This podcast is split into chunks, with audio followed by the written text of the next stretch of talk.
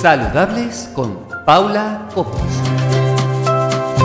Porque es importante saber vivir. ¿Te lo vas a perder?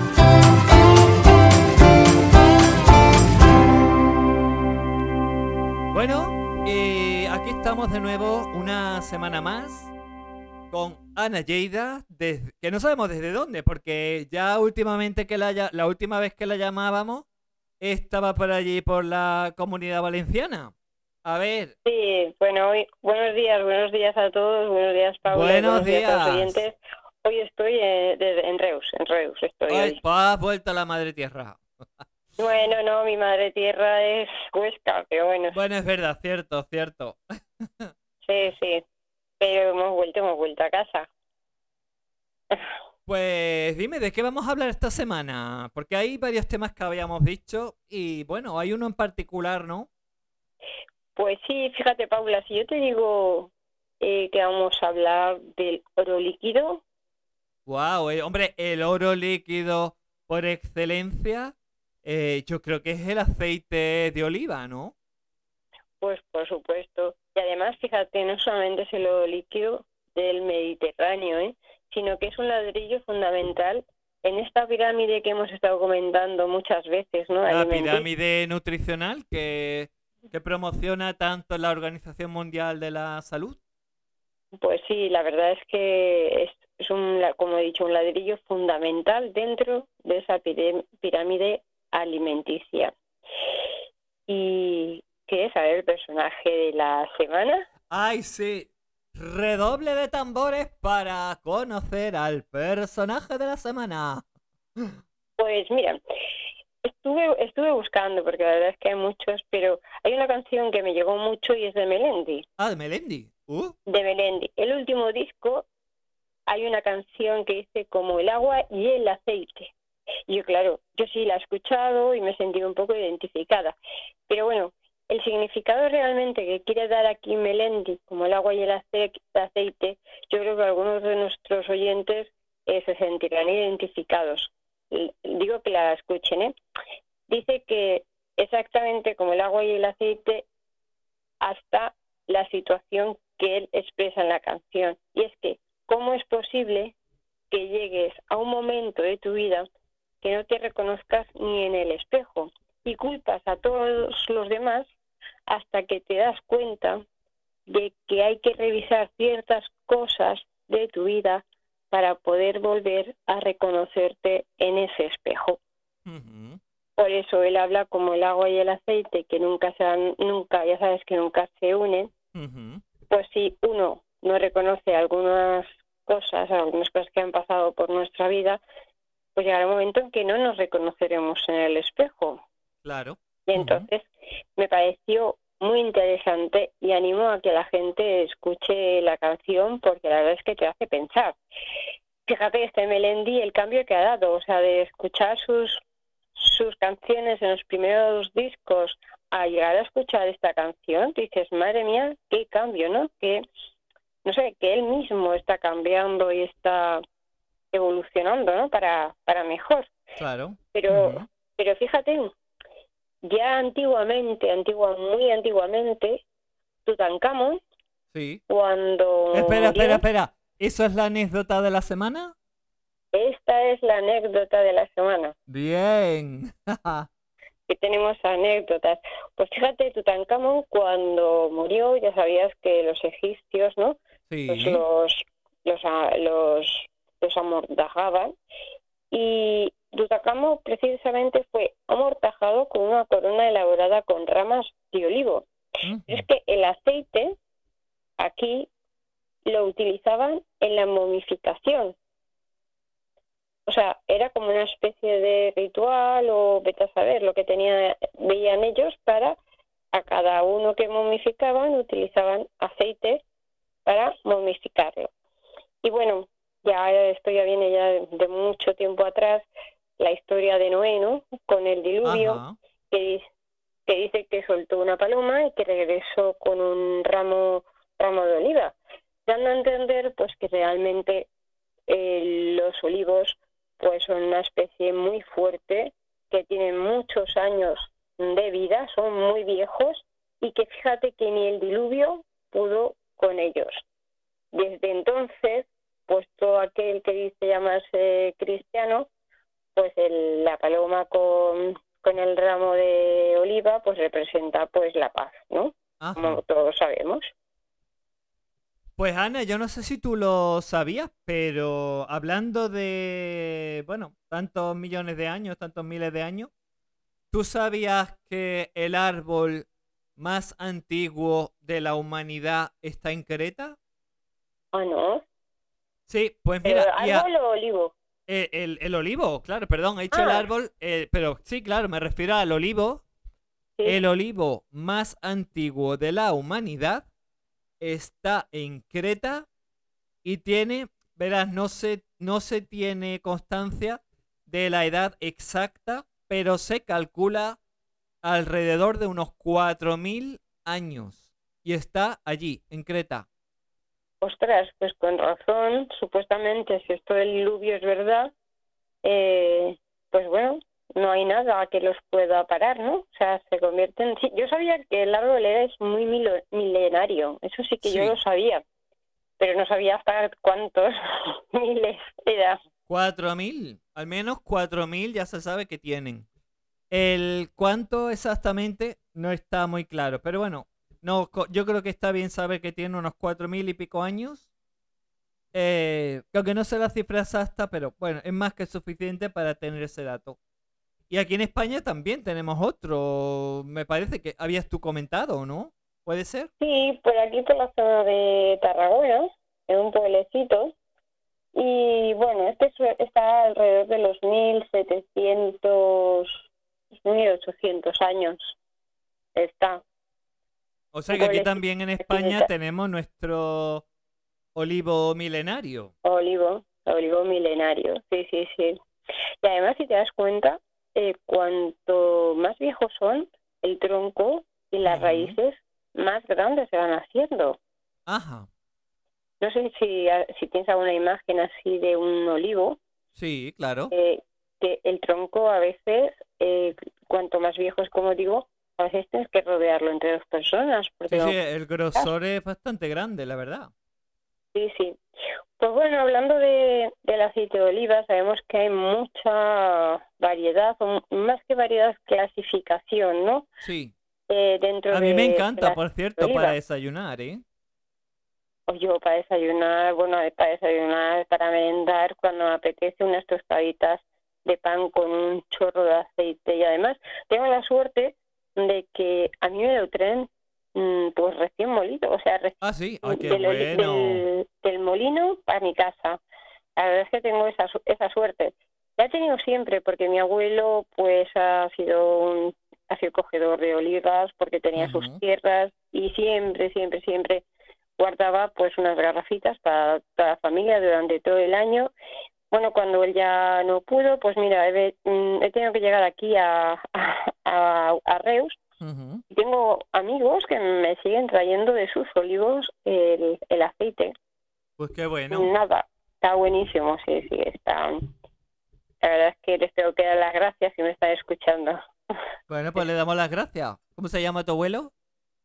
No, mi abuelo, mi abuelo ya murió, pero mi abuelo Ah, vale. realmente, Perdón. no, mi, mi abuelo se llama, no, no, tranquila, bueno, está muerto, pero como yo, yo lo, yo lo percibo.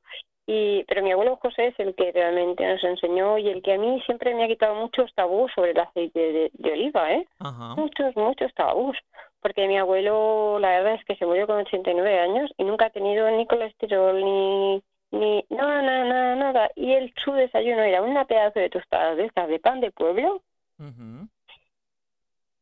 pero impregnada en aceite de oliva y aceite de oliva del suyo.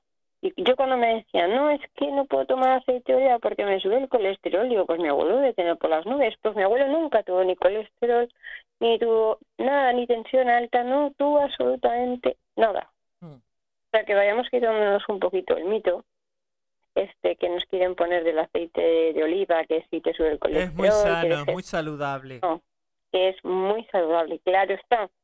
Ahí, ahí está, pues como seguramente alguna compañera nuestra dirá, si, si es tan, tan, tan virgen, virgen como nos lo pintan o como nos lo quieren vender. Sí. Allí está el... Bueno, y probablemente que con la denominación hablar. de origen, seguramente Andrea nos tendría algo que decir al respecto, que a lo mejor hasta nos engañan. Pues a lo mejor Cualquiera sabe. Yo, yo mi- mirando, eh, he visto la clasificación. eso hay que mirar bien la etiqueta.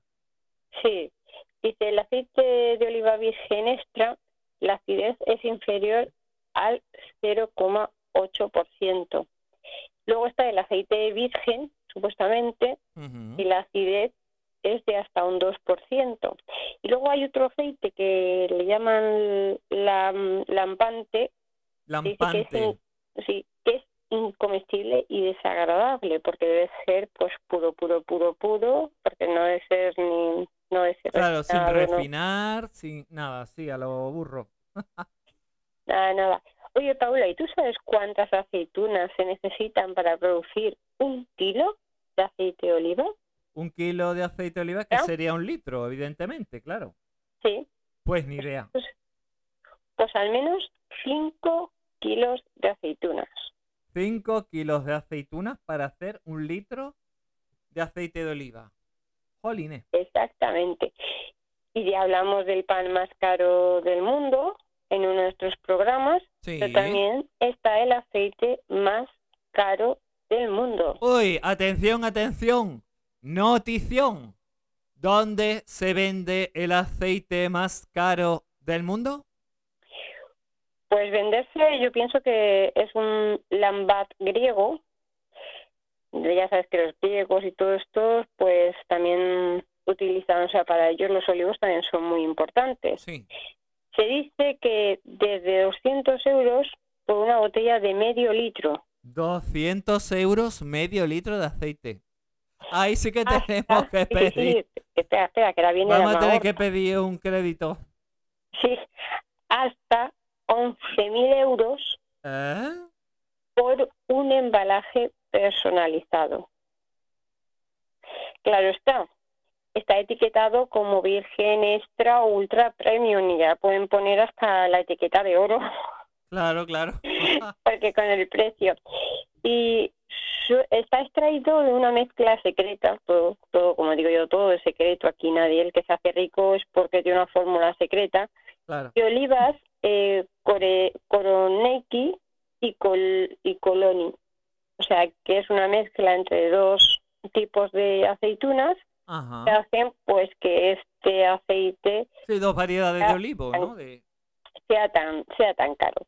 No sé cómo sabrá, no sé si realmente mm, sea tan bueno o, o tendrá ese, no sé, Claro, porque- no sé.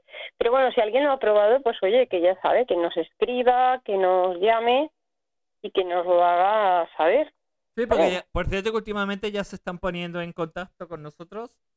Ya nos están contactando y bueno, de hecho para, no sé si ya lo habrás escuchado, el primer programa de, de nuestro compañero que ya, es- ya forma parte de esta plataforma Pro Salud de Saludables con Paula Cobos, que es em, Juan Pablo Par.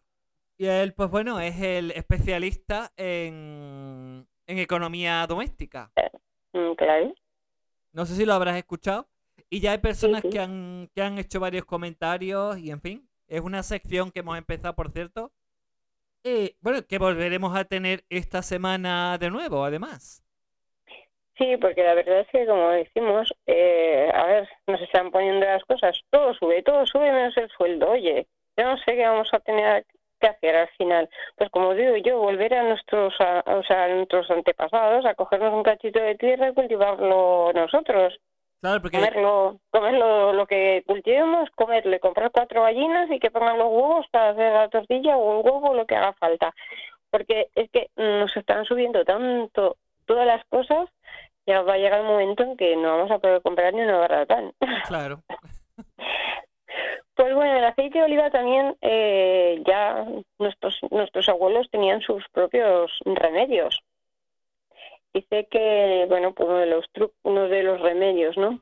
Sí. Un poco antiguos, pero hay muchos, por resaltar alguno, era tomar un poco de aceite con miel Aceite y para calmar miel. la garganta. Ah, Pero es que además científicamente está aprobado. ah, sí. Porque fíjate, 50 gramos de aceite al día equivalen al 10% de la dosis de ibuprofeno recomendado para un adulto. Ah, sí. Ah, Sí, sí. O sea, que, que, que fijaros, o sea, las propiedades que tiene eh, nuestro aceite de oliva. En lugar de tomarnos, a ver, siempre decimos que cuando hay un problema hay que acudir al médico. claro, por supuesto, si eso realmente siempre. mantenemos una dieta saludable y una forma de vivir saludable, pues nuestro cuerpo estará más sano, estará más, tendrá más defensas y, y todo, porque al fin y al cabo, si te das cuenta, toda la medicación sale de alimentos. Ujú. Sí, Luego, toda, toda, claro, sí. Luego los eh, etiquetan con químicos, pero eh, son alimentos o son sustancias que nuestro cuerpo ya tiene, pero que ellos les ponen pues los químicos eh, que necesitan. Pues por ejemplo los antidepresivos, está la serotonina que la puede producir nuestro cuerpo, pero bueno, ellos hacen la serotonina y les ponen su producto químico, que es el que realmente, supuestamente, es el que te hace el efecto. Cuando hiciéramos ejercicio, hiciéramos alguna otra cosa, pues a lo mejor podríamos dejar esa pastillita, ¿no? Claro. Y eh, pues nuestro cuerpo aceleraría pues ese proceso o esa eh, ese aumento de serotonina. Claro. También fíjate, tú que tienes un perrito, Sí, aquí está, ahora está muy tranquilito. pues el aceite de oliva es muy bueno también para nuestras mascotas. Fíjate, si añades a la comida de, de Lolo Sí, eh, pues un poquito de, de aceite de oliva sí. que va a favorecer en la flexibilidad de- flexibilidad de sus articulaciones. Ajá. Previene el deterioro conjuntivo de los animales. Ya sabes que los animales a la vez que se van volviendo así más viejetes dejan de ver, ¿no? Es una Ah, cosa sí. Ah, pues natural en ellos. Sí. Y hace que su pelaje sea más brillante y suave. Esto en el caso de los perros, pero en el caso de los gatos, humedecer un poquito su comida Sí. evita pues las típicas molestias de que se formen pelo en su estómago. Ah, bueno, pues, bueno, igual para Lolo también le puede servir, como tiene pelo larguito, pues igual le puede servir también para el pelo. Sí, sí, porque además dice que hace que su pelaje sea más brillante y suave. Ajá. Y se lo añadimos a su a su comida. Pues le daremos un poquito de aceite. Se lo pondré con la comida suya, con, la- con las bolitas de, de pienso o con su... Te pienso. Cuando quiere Claro. caprichito, le da el caprichito con un poquito de aceite de oliva. Sí, fíjate que es así de que, que hay veces que no sabemos, ¿no? Pero fíjate, a veces estamos comprando vitaminas para el pelo, vitaminas no sé qué, los, los pobres eh, hay gatos pues con esas bolas ahí en, los, en el estómago y Sí. hay que mirar un montón de cosas y lo tenemos en casa a veces la solución. Mm. Y también es muy importante a la hora de, de coger el aceite la cosecha, Ajá. porque dependiendo en cómo, en cuándo cojas las olivas, tendrás un aceite o tendrás otras. Normalmente eh, las, las aceitunas deben ser cogidas o cosechadas en la fase perfecta, cuando pierden el color ese tan verde verde que tiene y comienzan a, a coger ese color negro púrpura. Por eso eh, la recolecta de las aceitunas es muy importante, porque si la cogemos justamente estas aceitunas en, pues al principio ¿no? de la cosecha, que suele ser sobre finales de octubre, principios de noviembre, Ajá. vamos a obtener un aceite con un sabor más afrutado, más amargo y un poquito más picante. Ajá. Y esto siempre decía mi abuelo, ¿y, y, y por qué tienes tantas cosas apuntadas en el calendario? Que si, no sé qué, eh, podar los olivos, o podar no sé qué, o coger no sé qué. Todo, te- todo tenía su, su, esto, su lógica. Y, y ahora yo buscando me acordaba de- precisamente de, de mi abuelo, que lo tenía y todo, todo apuntado en el calendario. Porque todos tienen un, un porqué, ¿no? O sea, vemos que la naturaleza es, es sabia. Y fíjate, alrededor del del 90% de todas las olivas cosechadas en el mundo Sí. se procesan para la producción del aceite. Y solo el 10% Para, para comer aceitunas. para comer las aceitunas de mesa que Ah. tanto Sí. tanto comemos. Luego, una cosa que dicen que si el aceite caduca o no caduca, ¿tú qué crees? Bueno, yo, yo cre- bueno, yo creo que no caduca, ¿no? Que todo está en, en cómo lo conservemos, porque yo sé que debe de ir en un recipiente de color oscuro, eh, Sí. conservarlo en un lugar oscuro, donde no le dé la luz, cristal, sí, donde no le dé la luz, en sitio Sí. fresco, seco. Bueno, en principio eso, ¿no? Lo más importante, ¿no? Que no le dé la luz, verdad. que no le dé la luz sobre todo, ¿no? el ace- sí es eso. El aceite no caduca, lo único que sí es verdad que si no lo tenemos pues bien almacenado por ahí, lo único que hace es que se pone más rancio. Ajá.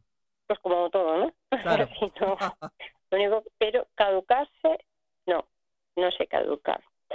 Y luego, pues bueno, ¿qué podemos decir de todos los beneficios que nos puede aportar este gran oro líquido? Pues son muchos los beneficios que nos aporta el aceite de oliva. ¿Ah, sí? Ajá.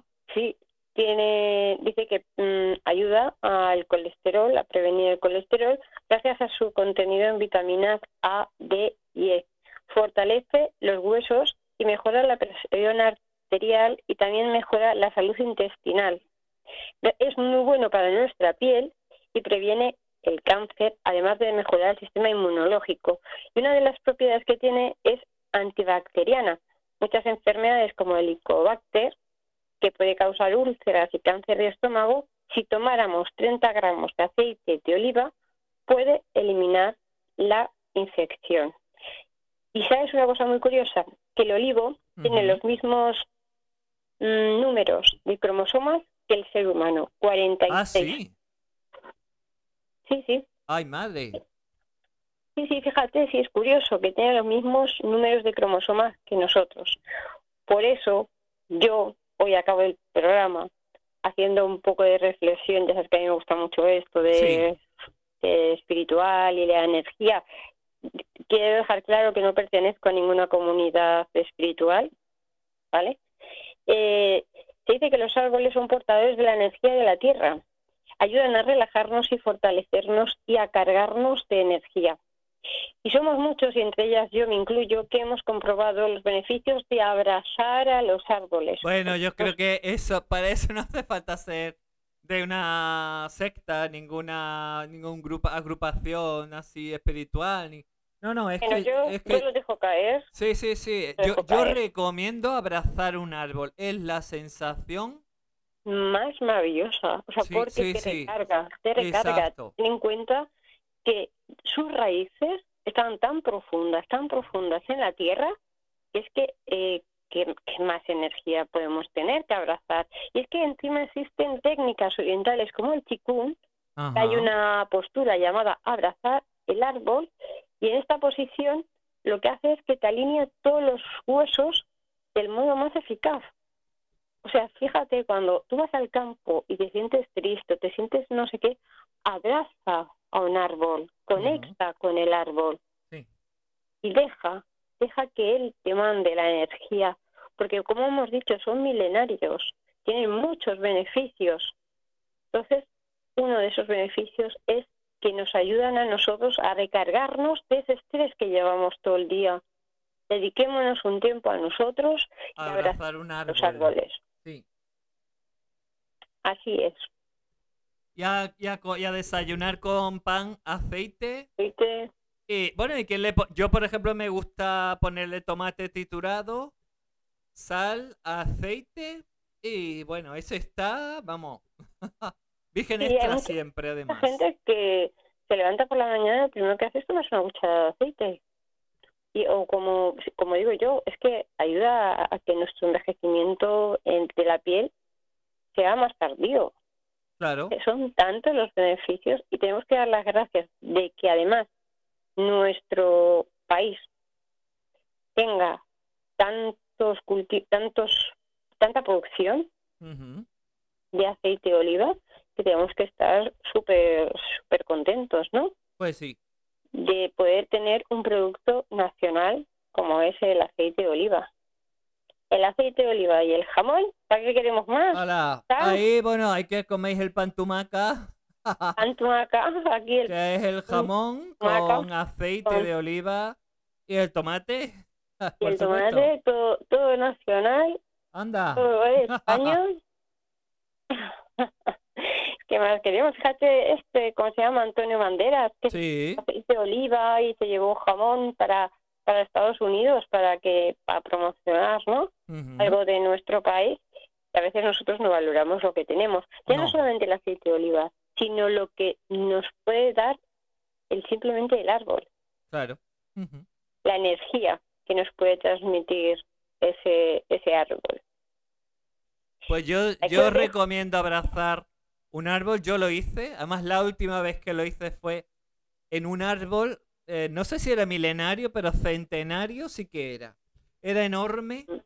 Ay, sentí una paz inmensa. Sí, En, en- sí, que sí. estuve allí en, en La Coruña. Ay, qué sensación más. No sé, yo les recomiendo que la gente lo experimente. Que lo, lo experimente, sí, sí. Yo cuando me dijeron abraza un árbol, yo dije, voy a abrazar un árbol. Sí, sí. Y, y Javi, mi marido, me decía, ¿qué haces? Abraza un árbol. Conecta caí. con la energía de- del universo, de, de ese árbol Claro. que ha vivido durante mm, centenares de años o, O miles. o miles de años. Claro. Y, y hay veces que te- yo tengo una amiga que me dice, oye, es que mi hijo solamente se hace abraza los árboles. Digo, pues da gracias, da Claro. gracias. Acompáñale tú también, acompáñale y abraza al árbol. Ya verás. claro. Sí, sí, abraza. ¿Cómo abraza un árbol? Sí. Sí, total. Que para que nos llamen locos, pues por lo menos que nos llamen locos por alguna razón, pero nosotros Sí. salimos recargados, no necesitamos ningún, ninguna pila ni nada, salimos recargados de esa energía que, que nos dan los, los árboles. La verdad es que, que sí, y sobre todo si vas descalzo encima y ya tocando la tierra, ya vamos, es una sensación ya, uf, que te recargas, vamos, para toda la semana. bueno, pues yo creo que ya nos quedamos recargados con, con este aceite de oliva, que es un bálsamo. Pues sí, para nuestros oídos, porque nos lo traes tú también, que nos lo cuentas, que aunque yo tengo algunos datos, pero bueno, que tú nos lo traes y es un bálsamo para nuestros oídos. Y bueno, que, que te despido ya para hasta la semana que viene.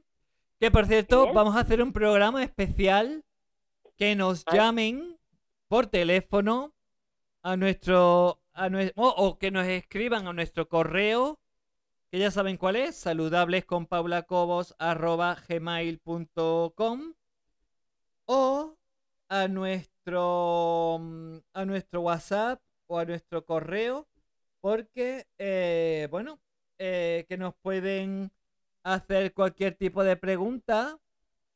Y, y bueno qué decirles que que además de de eso también pueden eh, bueno, en el número tomen nota 675-390533 que nos cuenten cuál ha sido la anécdota, cuál ha sido el momentazo que más les ha gustado de nuestro programa.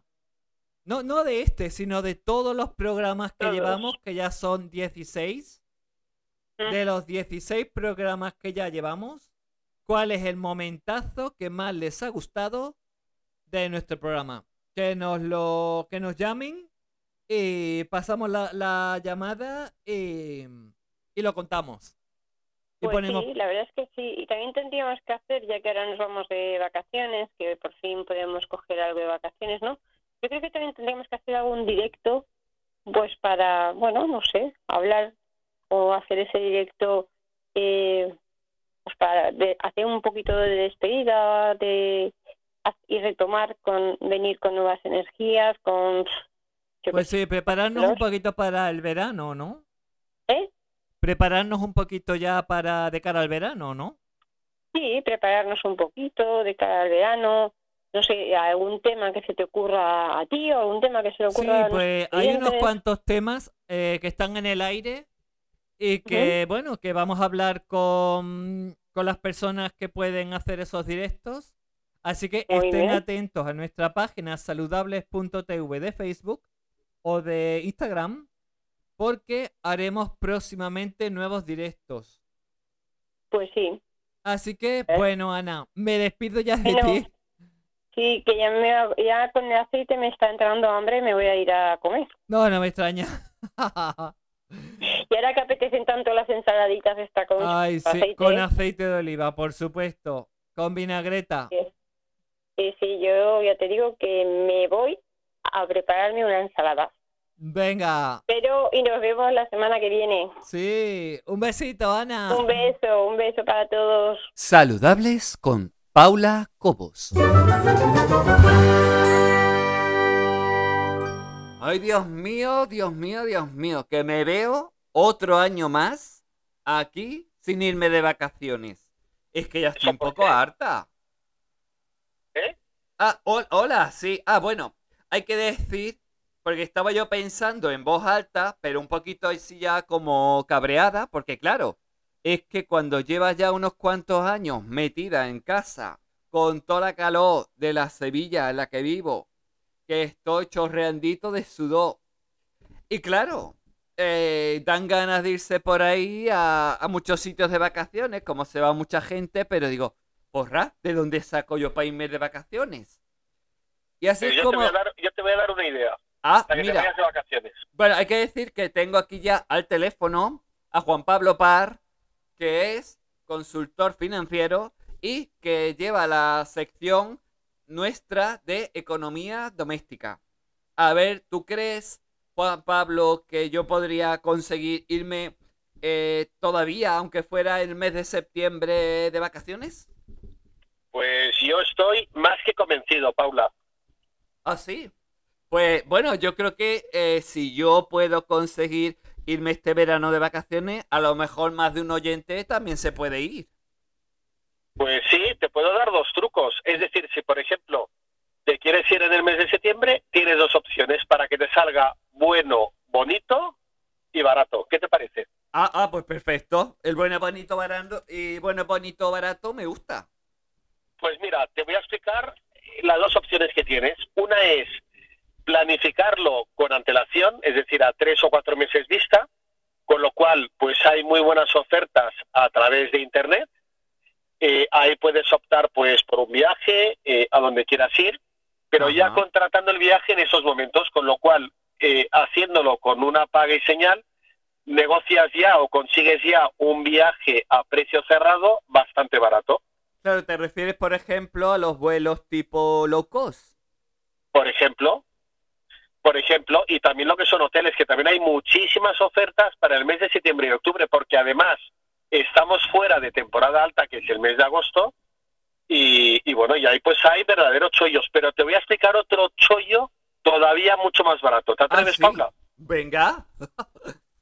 Es lo que se llama, es lo que se llama chollos de última hora, pero con una condición. La condición es que te metes en internet, hay varias páginas de chollos a última hora, tanto de aviones como de hoteles, o incluido paquetes de, de viaje, pues porque se han quedado sin cubrir, pero el condicionante es que tengas la maleta preparada en casa para salir mañana a las 9 de la mañana. Ah, sí. Es decir, Bueno, pues mañana mismo vamos. Es, es, claro, es lo que se llama chollos de última hora, pero planificación cero patatero. Es decir, hay muchos chollos que te dicen mañana si te quieres ir a Menorca, mañana sábado te quieres ir a, no, perdóname, mañana jueves te quieres ir a Menorca, pues te puedes ahorrar una cantidad bastante importante de dinero, pero tienes que tener el lo que es el equipaje preparado para mañana a las 9 de la mañana salir directamente y por ahí te puedes ahorrar muchísimo dinero. Pues qué bueno. Lo que yo digo, porque claro, es que yo con esta economía tan complicada que tengo, que no llego a fin de mes, no sé, yo, yo no hago más que pensar en qué me gasto yo el dinero.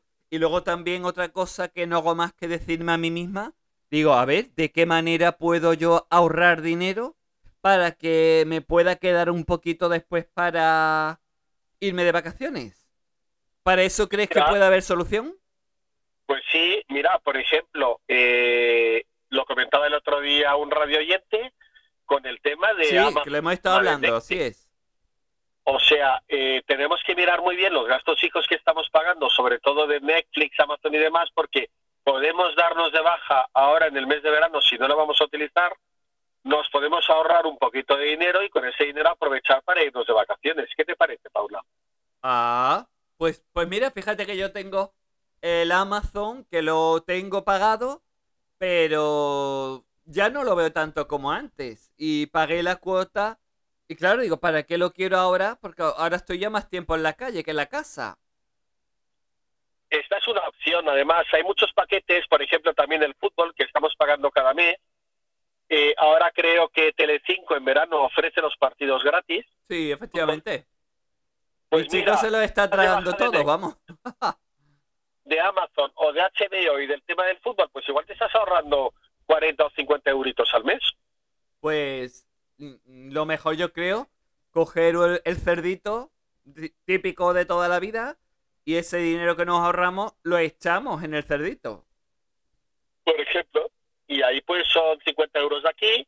Luego también la semana pasada, que, perdóname, hace dos semanas que hablábamos de el supermercado, irnos al mercado y Sí. eh, había varios trucos de ahorro. Uno decíamos que era coger un Sí, carro más- además Cristina desde Granada nos ha escrito y nos ha dicho que, que sí, que ella le ha gustado mucho esa idea, que, que ella lo suele hacer y que, pero ahora lo tiene como más claro, ¿no? Después de haberte oído decir, eh, tiene mucho más claro que va a seguir haciéndolo porque ya sabe que es una forma clara de ahorrar, ¿no? En, la, en, la, en cada una de las compras.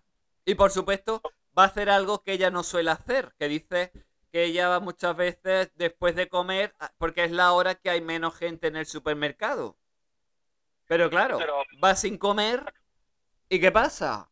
Pues que Claro, llena el carro, perdona, sí, claro, lo que le pasa es que luego llena el carro con comida que a lo mejor no necesita, es porque le apetece en ese momento.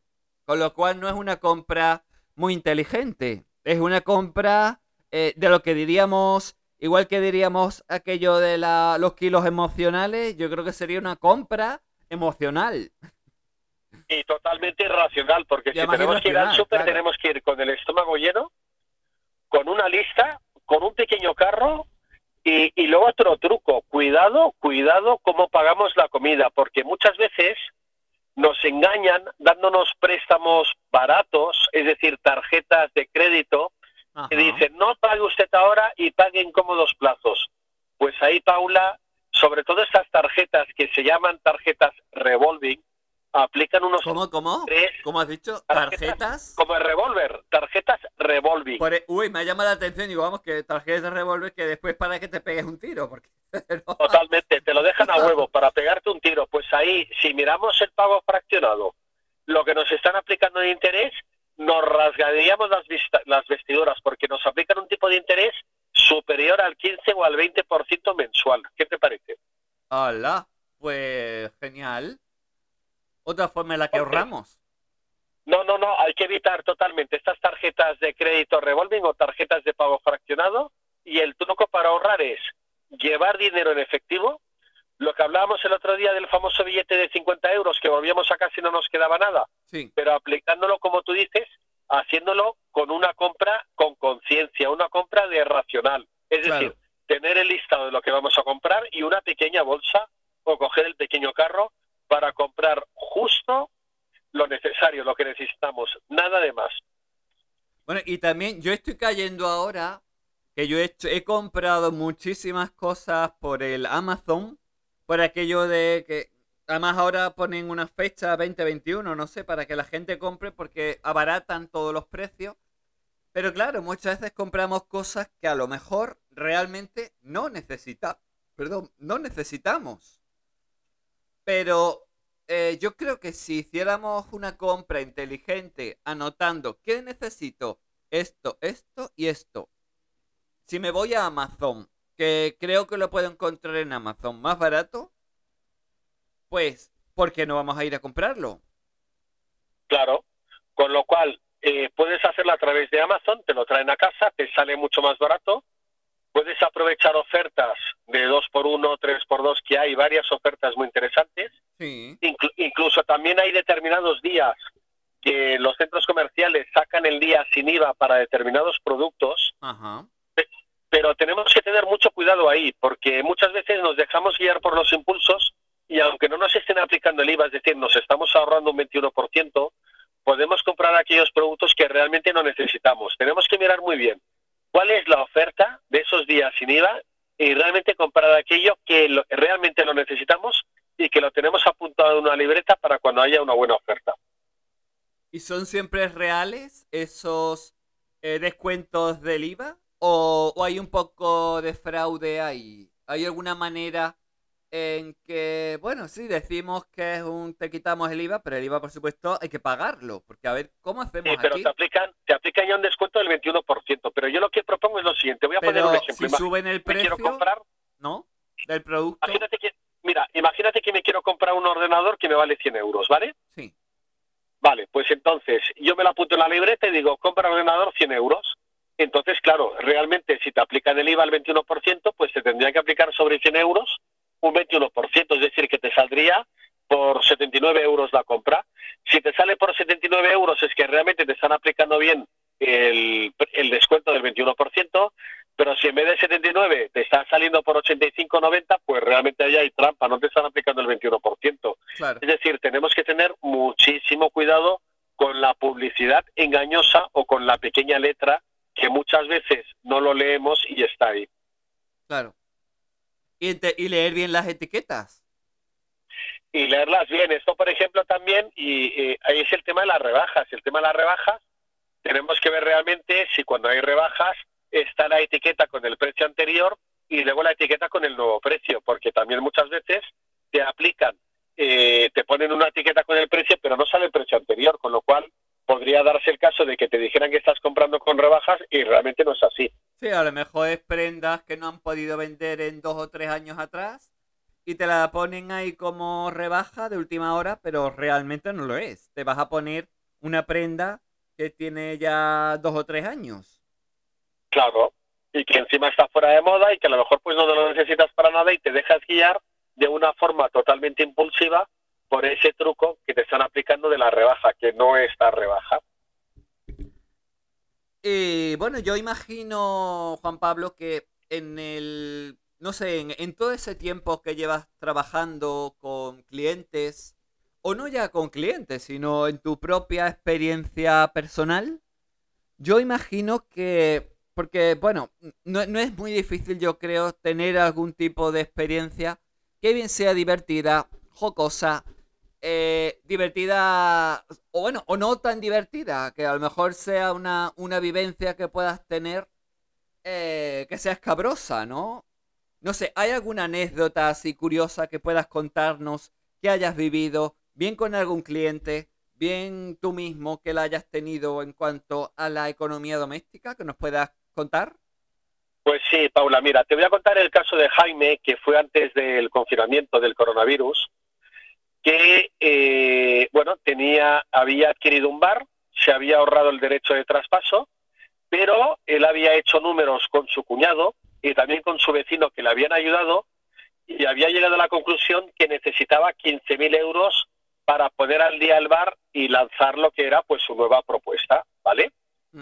Eh, Jaime, eh, que al final se ha hecho amigo mío porque, bueno, se ahorró mucho dinero, había algo que le rechinaba, que no, no lo tenía muy claro. Y decía, bueno, yo tengo que invertir 15.000 euros, pero no lo entiendo. Eso es lo que me dice mi cuñado y mi vecino, con lo cual, muchísimo cuidado con nuestros vecinos y cuñados, porque a veces nos pueden dar consejos que pueden ser baratos, pero a la larga no van a ser baratos, sino que van a ser mucho más caros. Y ahí lo que hizo Jaime fue contactar conmigo, con un asesor financiero como soy yo, y me contrató y me dijo, Juan Pablo, quiero que me hagas números porque hay algo aquí que se me escapa, que no lo tengo claro, que no lo entiendo. Y bueno, Jaime y yo nos pusimos a hacer números y viendo un poquito pues lo que tenía que invertir en su negocio, cuándo lo iba a cobrar y cuándo iba a pagar a sus proveedores. Y la buena noticia, Paula, fue que nos dimos cuenta que después de hacer números y después de, bueno, de hacer un análisis de su negocio, nos dimos cuenta que no solamente no tenía que poner 15.000 euros o buscar 15.000 euros y endeudarse, Ujú. sino que la inversión era solamente de 3.500 euros. Anda. Pero, ¿Y, pero, ¿y qué había pasado ahí?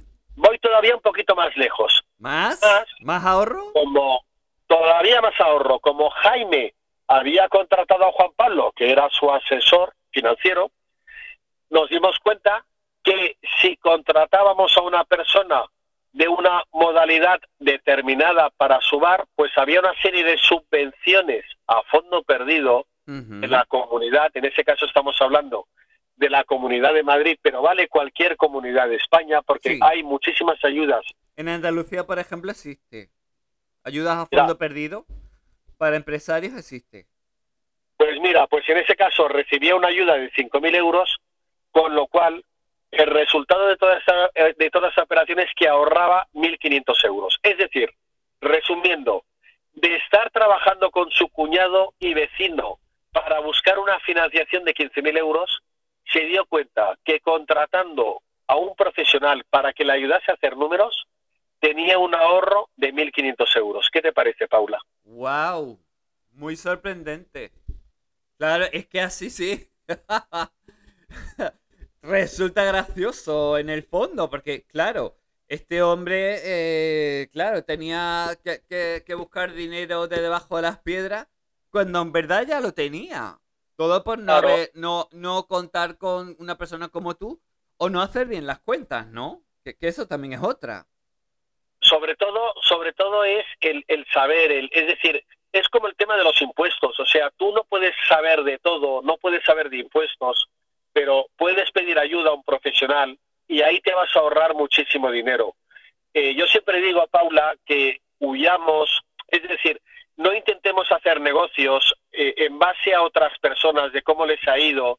Y pongo el ejemplo del cuñado del vecino, porque aquí en España, en Andalucía, sí, es muy mucho. fiarnos de los demás Sí. para ahorrarnos cuatro duros, no acudir a un profesional. Y luego te das cuenta realmente que lo barato te puede salir muy caro. Sí, es. Jaime no hubiera contratado a su asesor financiero, se hubiera endeudado con 15.000 euros y a lo mejor el negocio no le hubiera salido, es decir, no hubiera percibido esa ayuda de 5.000 euros de fondo perdido que daba la comunidad de Andalu- de la- eh, que daba la, eh, Andalucía, con lo cual realmente la operación hubiera sido de menos 21.000 euros, frente a un ahorro de 1.500 euros que tuvo. Wow. Y con esto de los viajes, volviendo un poco a lo que estábamos. Eh, bueno, a ver, a ver si todavía puede ser que me vaya de vacaciones. ¿Crees que, ¿crees que puede haber alguna forma más de, de ahorrar dinero? Pues sí, sobre todo buscar chollos de última hora, nos podemos meter en Google, escribir la palabra chollos última hora y vamos a ver determinados viajes que a lo mejor no es donde queríamos irnos. Imagínate que yo tenía previsto irme, yo que sé, a Palma de Mallorca, pero encuentro un chollo para irme a Tenerife o a Menorca por la mitad de precio y si tienes tu maleta disponible para salir en 24 horas, puedes hacer el viaje de tu vida, las vacaciones de tu vida, ahorrarte muchísimo dinero, pero eso sí, tienes que estar predispuesto a tener la maleta preparada e irte de un día para otro. Qué bueno. Hombre, desde luego es para quien quiera hacer turismo aventura. que alguien que sea aventurero, pues venga, vámonos. ¿A dónde? Aquí, pues venga. Allá que nos vamos. A vivir experiencias nuevas. Que yo creo que es eso. La, la- esta historia esté un poco en tener una mente abierta. Que si sale un viaje muy económico, muy económico a, no sé, alguna región de África, por ejemplo, pues tener una mente abierta es decir, bueno, pues vamos a ir a África. ¿Por qué vamos, hay que ir a París o a Londres? Vamos a ir a, un, a un lugar diferente ¿Sabes, Paula? a vivir otro Paula, tipo de experiencia. Totalmente, totalmente de acuerdo contigo, pero ¿sabes tú realmente cuáles son las mejores vacaciones? ¿Cuáles? Aquellas que no planificas, que no organizas y que lo, y que lo haces sin ninguna expectativa. Te aseguro que son las mejores vacaciones. Pues mira, ahora que lo dices, estoy recordando yo más de unas vacaciones que yo he hecho. Recuerdo con una pareja, nunca se me olvidará, que llegó de ca- a la casa, venga que nos vamos. ¿Cómo? Cogió el dinero, lo echó por el, por el aire, que sí, que nos vamos. Digo, ¿nos vamos? ¿Y qué haces tirando el dinero? Que nos vamos de viaje, recoge que nos vamos. Pero, ¿ya? Sí, sí, vámonos, vámonos. Pues fue un, nada, un... No, no fuimos ni mucho menos muy lejos, pero fue un viaje cortito, de, uno, de una semanita. Pero yo recuerdo que fue barato, no, lo siguiente. Me divertí muchísimo, todo era una sorpresa detrás de otra, todas buenas. Me reí muchísimo. Y, y ahora justamente es de esos recuerdos que yo tengo de vacaciones que, que- que son difíciles de olvidar, ¿no? Mereció la pena, claro que sí. Claro. Pues mira, al final, de un día para otro, totalmente improvisado y al final te vas de vacaciones. Y las vacaciones, eso sí, siempre con sentido común y con responsabilidad, pues tienen que ser, eh, pues bueno, si estás dispuesto a tener una mente abierta, a disfrutarlas al máximo, a pasártelo bien y de alguna forma, pues sobre la marcha. No está claro que al final, pues igual buscamos un apartamento, un hotel, está claro, no vamos a dormir en el coche. Sí, Pero hay muchas ofertas de, de última hora, muchísimos chollos y más en los tiempos que corren. ¿Por qué? Pues porque desgraciadamente todavía pues la gente se está vacunando, todavía pues hay ciertas restricciones y lo que están haciendo las compañías de avión y las compañías de hotel pues es ofertar porque ya tienen programados sus viajes o sus habitaciones, viajes de última hora y ahora nos podemos aprovechar de muchísimas, muchísimas ofertas y ahorrarnos muchísimo dinero. Eso sí, ¿cuál es la condición? Mente abierta, sin ninguna expectativa y a disfrutar a tope. Claro, porque si lleva esta ay, pues cuando llegue eh, voy a ir a ver al, al Sacré-Cœur, al Sagrado Corazón, voy a ir a no sé dónde, voy a ir a muchos sitios. Pero claro, luego te vas a encontrar con que cuando llegas, luego hay unas colas tremendas, es decir, la, ya se va un poco esa idea de, de ver un montón de sitios que claro, que no vas a poder ver. Sin embargo, si vas con la mente abierta a decir, ¿qué me voy a encontrar aquí? Y de repente te encuentras con el centro Pompidou eh, que está abierto y hay solo cuatro o cinco personas en la puerta, pues vamos a verlo. Claro, Por ejemplo. así es. Mira, yo el año pasado, el año pasado que fue después del confinamiento del mes de julio, me fui varios días a Chipiona, Ajá. eh, en Andalucía, vamos, me Sí, lo sí. pasé extraordinario, pero extraordinario. ¿Sabes con cuánto tiempo lo organicé? No. Con 12 horas. Con 12 horas. Con 12 horas me dijeron, Juan Pablo, ¿te vienes conmigo a Chipiona? No me lo pensé dos veces, me fui directo y te aseguro que fueron cuatro o cinco días espectaculares. Además nos fuimos a un hotel con una oferta de última hora y vamos, todo incluido. Eh, también hay que mirar pues las ofertas que ofrecen los hoteles, sobre todo el todo incluido, con lo cual ahí es que, vamos, estaba todo incluido. ¿Qué es lo que no estaba incluido? Que siempre hay letra pequeña, pues las bebidas alcohólicas, pero bueno, Claro, bueno, pero eso ya... Las bebidas alcohólicas, lo suyo es que salimos a tomar una copita a la calle y bueno, pues también hay sitios económicos de bares que ofrecen lo mismo, el 2x1, la, que si la sesión golfa, en fin, esa serie de, de ofertas que ofrecen muchas, mu- muchos locales, muchas discotecas, muchos bares para beber de un modo más económico. Así es, y hay muchísimas ofertas. Como tú dices, las horas golfas, el 2 por 1 pues bueno, pues a lo mejor en el hotel no tenemos el alcohol incluido, pero luego podemos salir fuera y aprovecharnos con unas tarifas muy, muy económicas y ahí nos sale muy barato. Bueno, bonito y barato, que es lo que se trata. Claro. Y además, otra cosa que digo yo, por ejemplo, en el desplazamiento, este va a ser mi aporte personal, porque yo lo puse en práctica en varias ocasiones y puedo contar que, bueno, es una aventura. Yo soy Sagitario como buena Sagitario soy muy aventurera y me arriesgué a hacer un viaje sin conocer a al chofer, pero ni, ni a los demás acompañantes, pero puedo aseguraros que fue muy económico, fue breve, porque fue mucho más rápido que el tren y por supuesto mucho más cómodo y llegué, me dejaron en la misma puerta de la casa de mis padres. Con lo- Pues con- bueno, que estoy hablando, me estoy refiriendo, no he dado el nombre, me estoy refiriendo a una empresa de internet que se llama BlaBlaCar. Efectivamente, mira, yo me fui hace dos años al Camino de Santiago y a la vuelta y a la vuelta me alquilé un coche porque lo necesitaba por un tema de trabajo, pero para que me saliera mucho más barato. Yo soy usuario de esta empresa que acabas de mencionar y además tengo buenas referencias, Sí. con lo cual Yo las tengo, el yo anuncio, soy- decir que me iba al día siguiente y tuve dos personas más. Es decir, que al final, incluso en estas páginas web, puedes ver la referencia del conductor Sí, y sobre sí, todo pues- lo que opinan el resto de los acompañantes, con lo cual, pues Exacto, porque puedes, puedes leer, por ejemplo, si es buen conductor, si habla, si está callado, sobre qué habla. Es decir, antes de, de subirte al coche, ya sabes qué clase de persona es. Y no te vas a subir a un coche donde te puedas encontrar la sorpresa de que, no sé, pues a lo mejor es un viejo verde.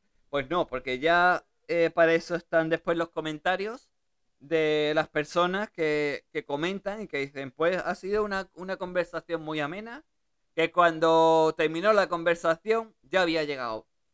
Cosas como esa. Y claro, eso hace que mucha gente, que yo por ejemplo, pues he hecho viajes no muy largos, no sé, por ejemplo, Sevilla a Málaga, y que tiene, son, eh, en, en tren serían dos horas y media, pues en una hora y cuarto, una hora y veinte llegué y además me dejaron en la puerta de la casa de mis padres, con lo cual me ahorré un segundo después del tren, un segundo autobús. Así que, exactamente claro, rápido, rápido y más barato. Merece claro, la pena. muchísimo más barato. Y, no vas sola porque vas acompañada, vas hablando con otras personas y, y eso además también resulta enriquecedor. Porque yo en una de esas ocasiones, pues fíjate, pues iba con un profesor de universidad que iba, la universidad estaba justamente al lado de la casa de mis padres, muy cerca. Entonces, pues, pues hablábamos de temas universitarios, todo eso, y aprendí cosas. eh, la verdad es que el viaje se hace muy ameno. Y, y bueno, no te voy a decir todo lo que me ahorré, porque esa es otra. Ahorré muchísimo.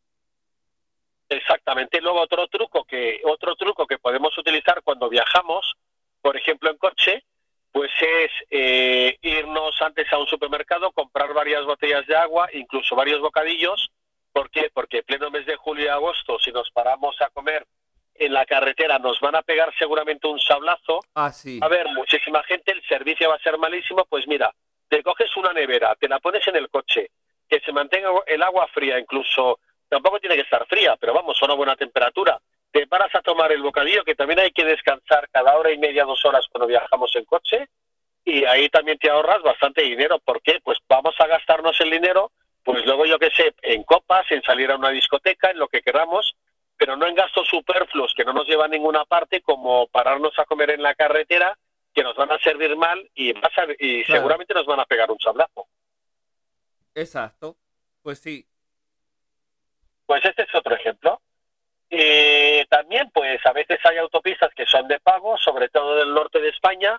Pues bueno, si viajamos a unas horas que no hay mucho tráfico, podemos coger las carreteras nacionales, incluso viajar de noche y ahorrarnos ahí el peaje, que también es un dinerillo importante. También, claro.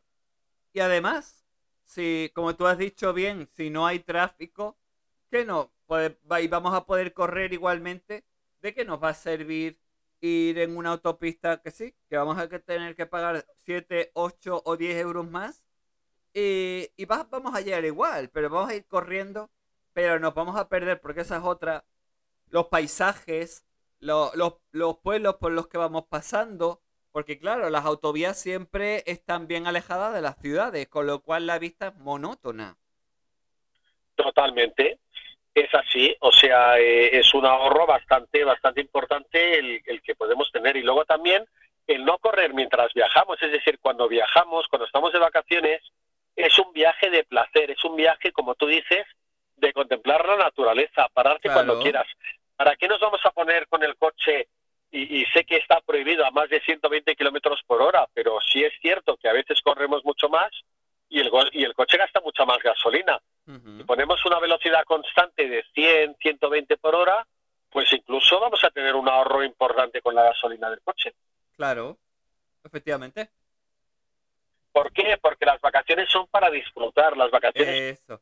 para para- cuando quieras y contemplar, yo que sé, cualquier pueblo de España, cualquier castillo, cualquier bosque, cualquier monumento, cualquier escultura, cualquier paisaje que nos llame la atención porque estamos de vacaciones. Y es más, Otro truco que aconsejo, coger el reloj y esconderlo. Nos olvidamos. Ay, sí. Dejar el reloj, poner el móvil en modo avión, que yo sé que poner en modo avión eh, puede crear un poquito de ansiedad al principio por miedo a, ay, que si pierdo alguna llamada, ay, pero, pero cuando te acostumbras, dices, ay, qué tranquilidad, qué bien se vive sin móvil. Lo tienes por si tienes que llamar a alguien. Y bueno, en cualquier caso, luego te van a llegar las notificaciones de que te han llamado y tal. Bueno, pues amablemente después eh, devuelves la llamada o escribes a quien te haya escrito y ya está. Claro, lo pones en modo avión, eh, te pones a última hora del día o a una hora determinada a escuchar las notificaciones que te entren, pero estás de vacaciones y al final Claro. es una cosa que te tienes que permitir tú. Si estás de vacaciones, estás de vacaciones y desconecta, porque no vas a arreglar el mundo ni el mundo se va a hundir.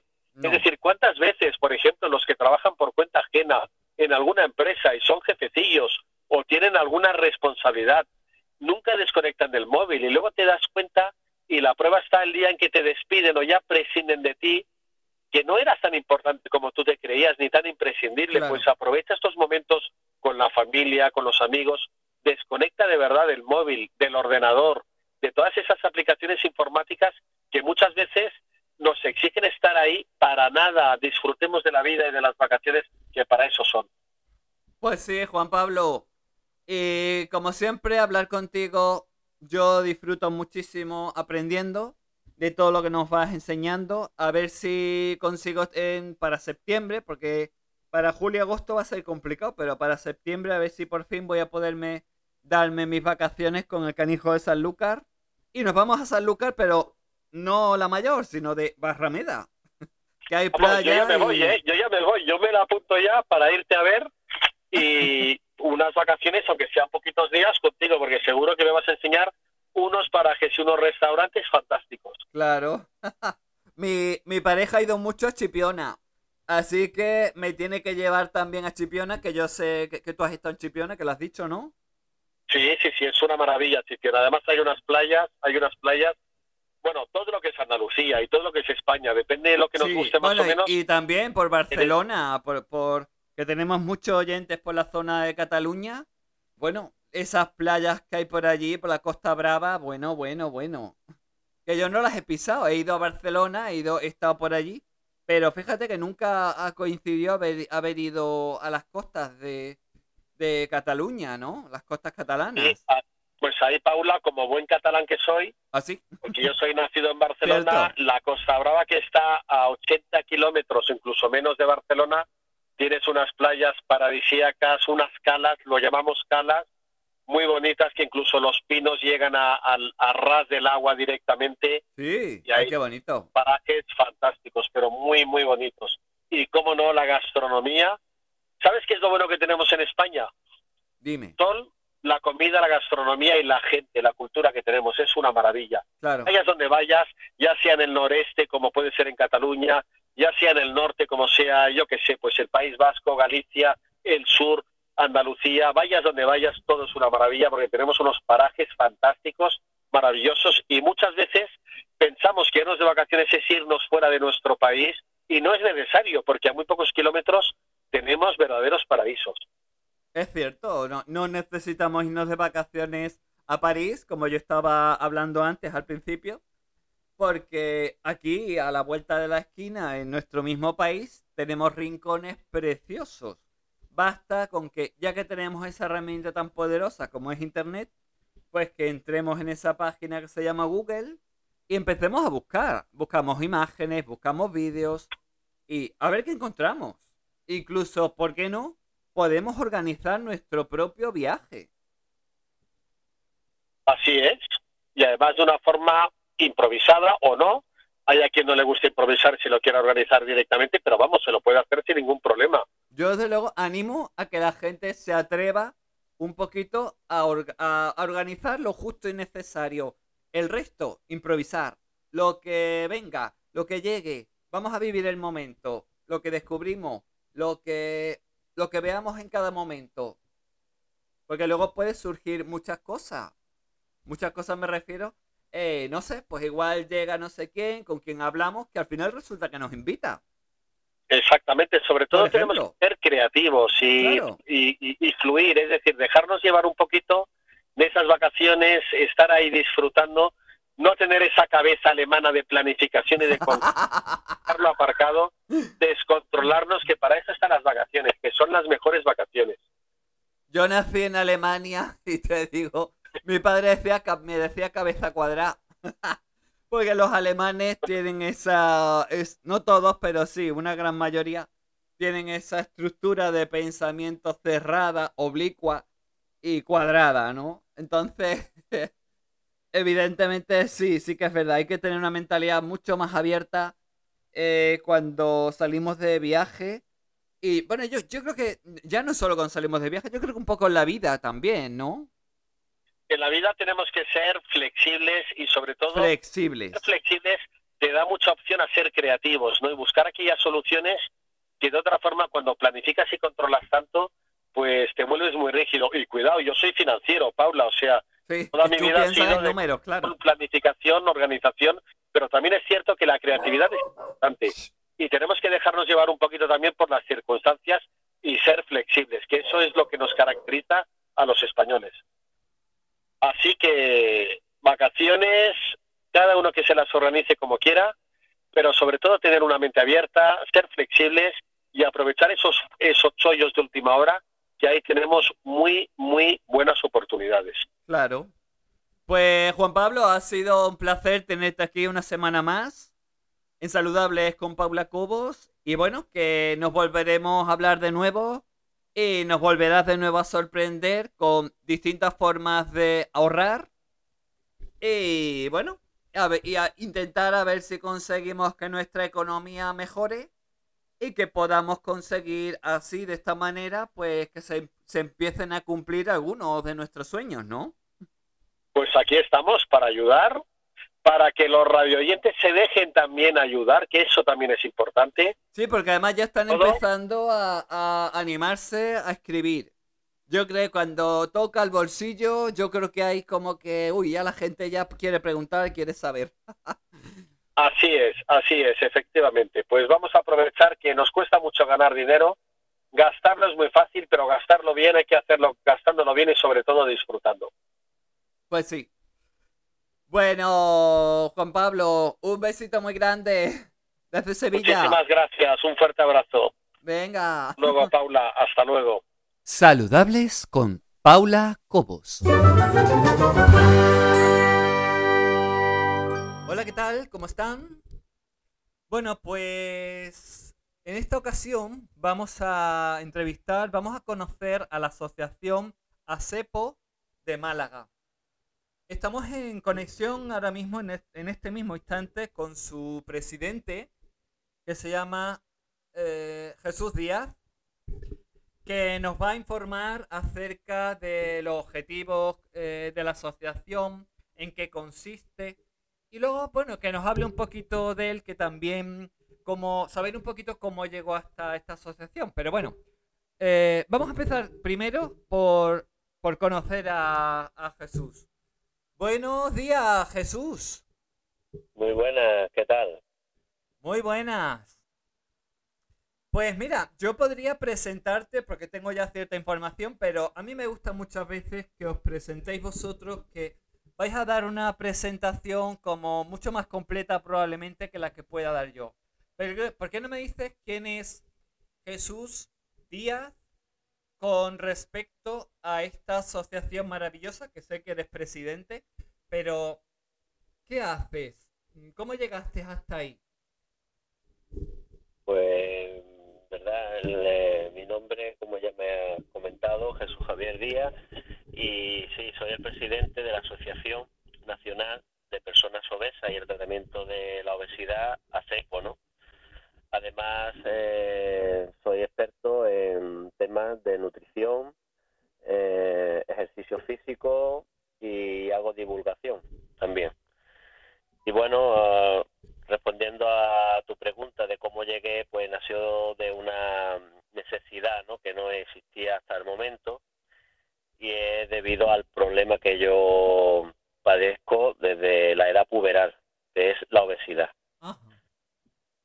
Y claro, partiendo de esa base, de esa premisa, pues mi andadura en, en todo este largo camino, pues me llegó a crear esta asociación para dar una respuesta y ayudar a, a tantas personas que, que la padecen, ¿no? Igual que yo, esta enfermedad. Y entonces, pues nada, a partir de ahí, pues se creó la asociación y nuestra página web, que la, te la comento que es www.acepo.es, pues ahí se, se ve claramente nuestro objetivo, que te lo puedo ahora reseñar. Sí, es, es, lo que, es justamente lo que quería preguntarte. Sí. ¿Qué es lo Ya que saber nuestros oyentes? ¿Qué es lo que Claro. eh, vuestro objetivo principal? eh, porque dais- es dar cobertura, imagino, a una serie de servicios que, por otro lado, la, la sociedad, eh, la seguridad social, sin ir más lejos, a lo mejor no está dando, ¿no? ¿Me equivoco? Mm, Bueno, sí, es una respuesta, ya que mm, hoy día la visión que yo tengo de la obesidad, ya a nivel un poco más científico y médico, pues es que la obesidad es una enfermedad crónica, progresiva e irreversible. Y eso lo confirma la biología celular y tisular. ¿Por qué se produce la, la obesidad? Pues debido a la hipertrofia adiposa. Esa es la respuesta. Eso no te lo dicen abiertamente. Te dicen hoy día en atención primaria que es un malestar, que se trata y bueno, y ahí hay un rol que, que entra uno y es una batalla que, que nunca gana. Entonces, buscando... Por esa batalla que nunca ganas, te refieres a esas dietas milagros, dietas kamikaze, a esas dietas que a lo mejor pon- te pone el médico del- de la seguridad social, de las 1500 calorías tan famosas, y, y otro tipo de dietas, ¿no? Que, que existen, ¿no? Claro, la, si vamos desde un- una actuación médica, lo que te ponen es la dieta que se llama vulgarmente la dieta del cajón, que es una dieta hipocalórica, como bien has dicho, que es pues eso, de unas 1500 calorías, siempre por debajo de las 2000. Y entonces te la ponen para que tú la hagas y, y ya está, ahí se termina todo. Pero claro, es que las dietas mm, no curan la obesidad es un tratamiento. Entra dentro de los tratamientos paliativos. Pues esta es una de las respuestas que damos desde ASEPO, desde la asociación. Llamar las cosas por su nombre. Entonces muchas personas nos consultan cuando quieren realizar cierta técnica de quirúrgica, eh, qué se va a encontrar, qué espera, y nosotros damos ese soporte o esa visión real de la situación para que la persona pues pueda elegir. Pero nunca pues vamos a decir pues mira sí haz esto no haga esto. Y nosotros exponemos la información la información que disponemos y que la puede contrastar cualquier persona y lo que damos es ayuda ayuda para moverse también por el sistema eh, de salud porque muchas personas desconocen cómo pueden llegar a, a tratarse y, y realmente llegar a algún fin. Muchas personas, por ejemplo, si hablamos de Andalucía, Sí. pues hoy día hay un programa eh, en la Seguridad Social por Sí. la Junta de Andalucía que es el Consejo Dietético.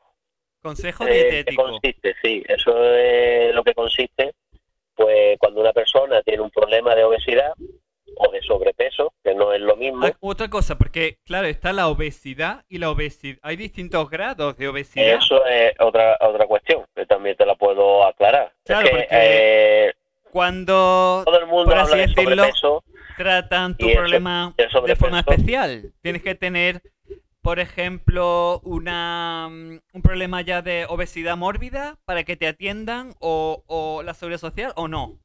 Eso es. Cuando ya hay una obesidad mórbida, una obesidad tipo 4, a partir de un índice de masa corporal de 40 o superior, eh, te, te atienden y no te atienden. En el sentido de atender es que te deriven a una unidad especializada donde ya entra ahí eh, un endocrino, que es el primer profesional que te asiste, pero el tema está en que si te hacen una analítica, que ahí donde está eh, el kit de la cuestión, Sí. te hace una analítica previa antes de mandarte un especialista porque lo vea oportuno el, el- tu médico de familia. Y esa analítica sale con los valores que te ha pedido de normales, quiere decir, no tiene otras patologías añadidas metabólicas como es la hipertensión, como es la diabetes, Ajá. y te cito esas dos, ¿no? De Sí, momento. vale. Sí, que son las más, más, Tiene- las más si- típicas, claro, ¿no? Si tiene eso bien, no eres hipertenso, no tiene diabetes, pues a ti no te mandan al endocrino. Te intentan tratar el mismo con esa dieta hipocalórica. Entonces, O sea, mm, dieta nosotros demandamos- hipocalórica, ¿qué quieres decir? A la dieta esa de las 1500 calorías. Claro, eh, bueno, lo que pasa es que debería de aconsejarte, primero, el médico mm, ya de entrada te debería de derivar a un endocrino, eso de entrada. ¿Por qué? Porque el endocrino es el camino que después te puede mandar a un nutricionista de la seguridad social. Ajá. Entonces es el que te puede mm, mandar para que te dé su alta médica en su especialidad.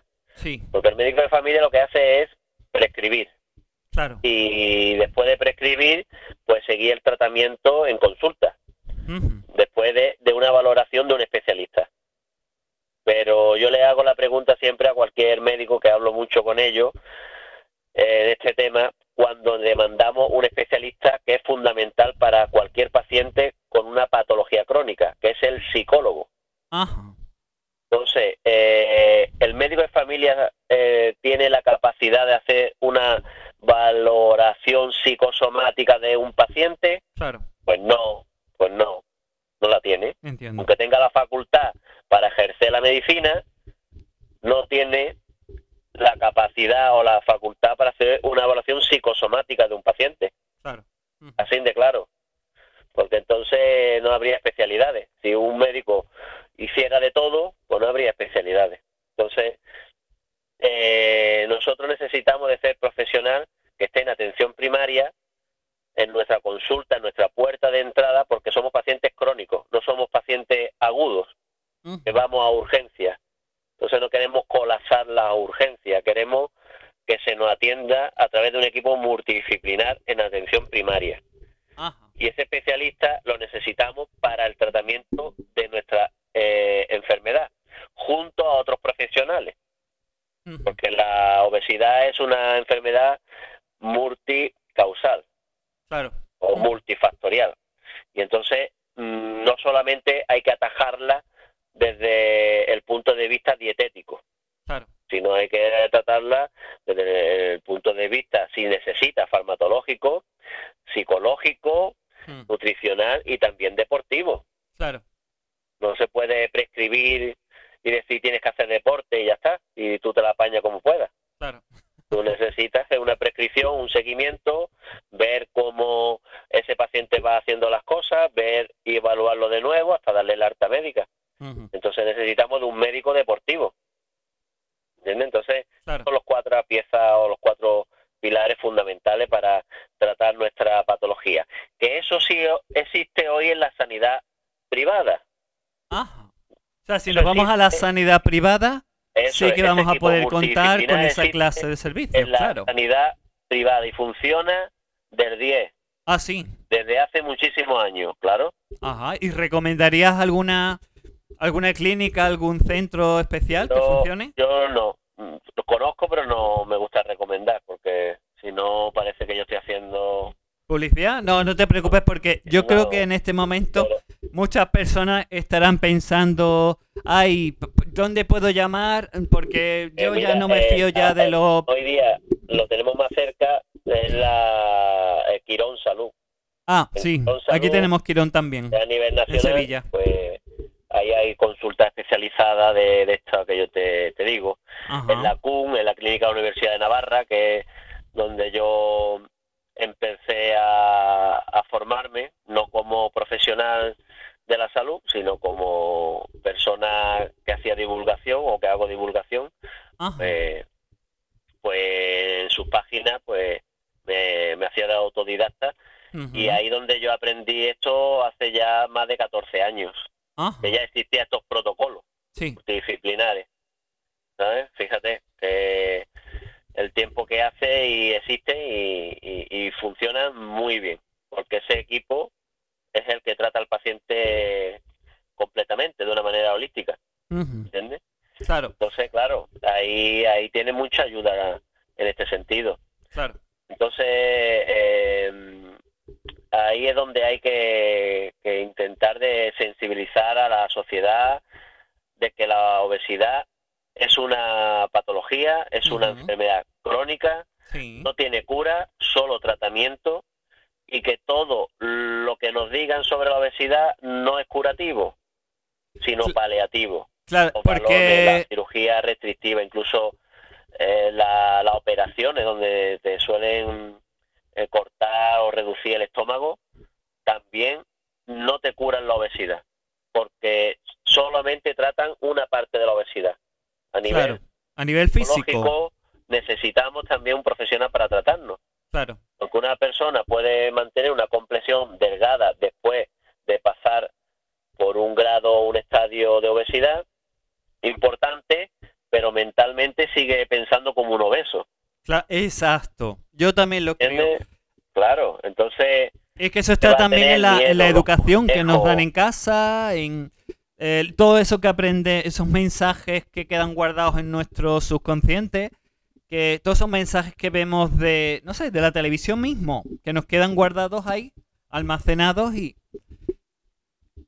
Y bueno, y, y, para qué decir más, por ejemplo, cuando una madre, por ejemplo, que piensa que un niño que está un poco gordito es símbolo de salud y si está delgado es que está enfermo. Eso se pensaba antiguamente en Claro. la cultura... No, todavía sigue ya. ocurriendo, ¿eh? ¿Cómo? Todavía sí, todavía sigue ocurriendo. Sí, Yo, yo sé de eh, casos. ¿eh? Eso es más un poco más de la parte me- mm, de pueblo, digamos. Sí. Yo que soy de la cultura andaluza, pues hoy día se decía eso, que, que un niño gordito era saludable, Sí, exacto. ¿Me entiendes? Y que había abundancia en la casa, por eso Exacto. era un símbolo de salud, porque Claro. sería una posguerra anteriormente hemos- habíamos pasado. Sí, yo creo que esa posguerra nunca la hemos superado Claro. en ese aspecto. Entonces ¿no? ahí, ahí donde está el tema, que, que era la creencia popular que había, pero hoy día se sabe que no, que es lo contrario. Por eso hay que hacer, no ir a- al médico cuando le duele uno algo, sino hay que también para prevenir. Exacto. Yo también lo creo. Prevenir y hacerle consultas Sí.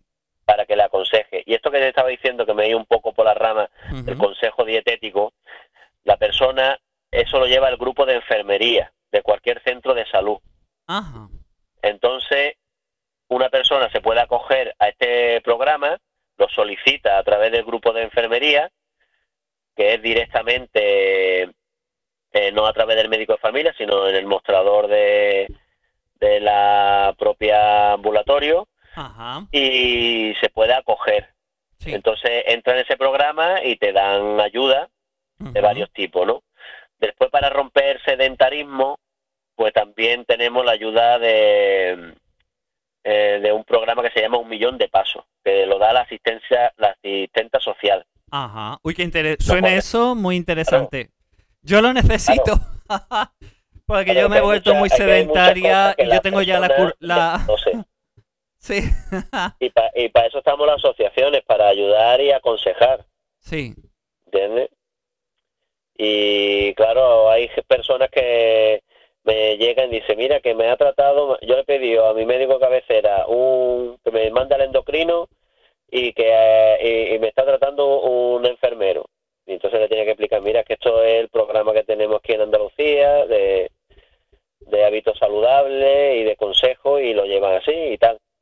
Y entonces hay que hacerle ver al profesional que nos atiende que aunque ha tenido buenas intenciones, pero que si nosotros queremos dar un paso más para nuestro tratamiento, se nos debe evaluar, porque muchos de los pacientes obesos hay muchas noticias que dicen, no lo sabe, la población española, más de la mitad no sabe que, que tiene obesidad. Claro, si no ha ido en consulta y no se le ha medido ni se le ha valorado, Ujú.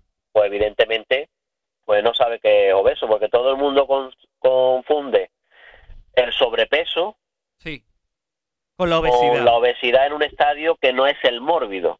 Claro. Quiere decir que todo el mundo con- confunde la obesidad con el grado superior de la obesidad, que es la obesidad mórbida. Y hay tres estadios por debajo. ¿Y cu- cuál de ellos se considera enfermedad? ¿Los tres o uno de ellos? ¿no? A partir de- del primero, del índice de masa corporal de 30 o superior a 30. Eso se considera enfermedad. De hecho, Sí. eh, no es que sea, eh, no solo se considera enfermedad, Bueno, Sí, se no. considera obesidad. Ahora, la, Sí, perdón. la obesidad todavía no está reconocida como enfermedad, que eso eso, eso es lo que yo quería decir. Exacto. por ciertos médicos, pero no por todo el grupo médico. ¿Esa es vuestra guerra ahora? ¿Estáis en eso?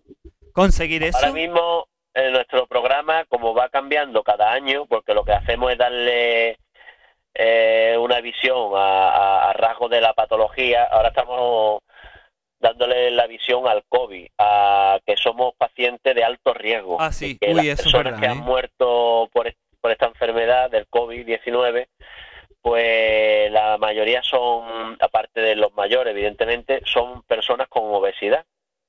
Ajá. Por eso nuestra campaña de este año, nuestro lema, es que obesidad más COVID-19 es igual a muerte. Sí. Esa frase la tenemos durante todo el año para eh, hacernos visibles y sensibilizar a los profesionales y sobre todo a las personas que toman la determinación en estos en estos campos de la salud, que son los políticos. Ajá. Nosotros no, no se nos ha considerado eh, personal de riesgo en ningún momento y Sí. nos han vacunado por la edad. Entonces ahí pues se ha perdido un montón de personas que han cogido este virus y han muerto Ajá. por, por tener obesidad añadido, ¿no? Sí. Y, que, y, ahí ahí donde está el tema. Porque Pues muy el terrible, entonces, por lo que me estás diciendo, De una persona claro. con obesidad a otro que no tiene obesidad, pues es más del 50% de posibilidades de que se salve o no se salve. Ajá. Por eso es un índice de riesgo mayor y por eso lo reclamamos, que, que se nos haya vacunado con anterioridad. Lo que Claro. pasa que, bueno, aquí en Andalucía pues la vacunación va bastante, entre comillas, rápida dentro de todo lo que tenemos. Y yo, por ejemplo, pues ya voy a recibir la segunda vacuna con 48 años. Ah, sí. No por mi Bueno, ahí, patología. va, ahí vais más rápido. En- aquí en San Lucas la Mayor, a mí me van a vacunar el día 23, me vacunan.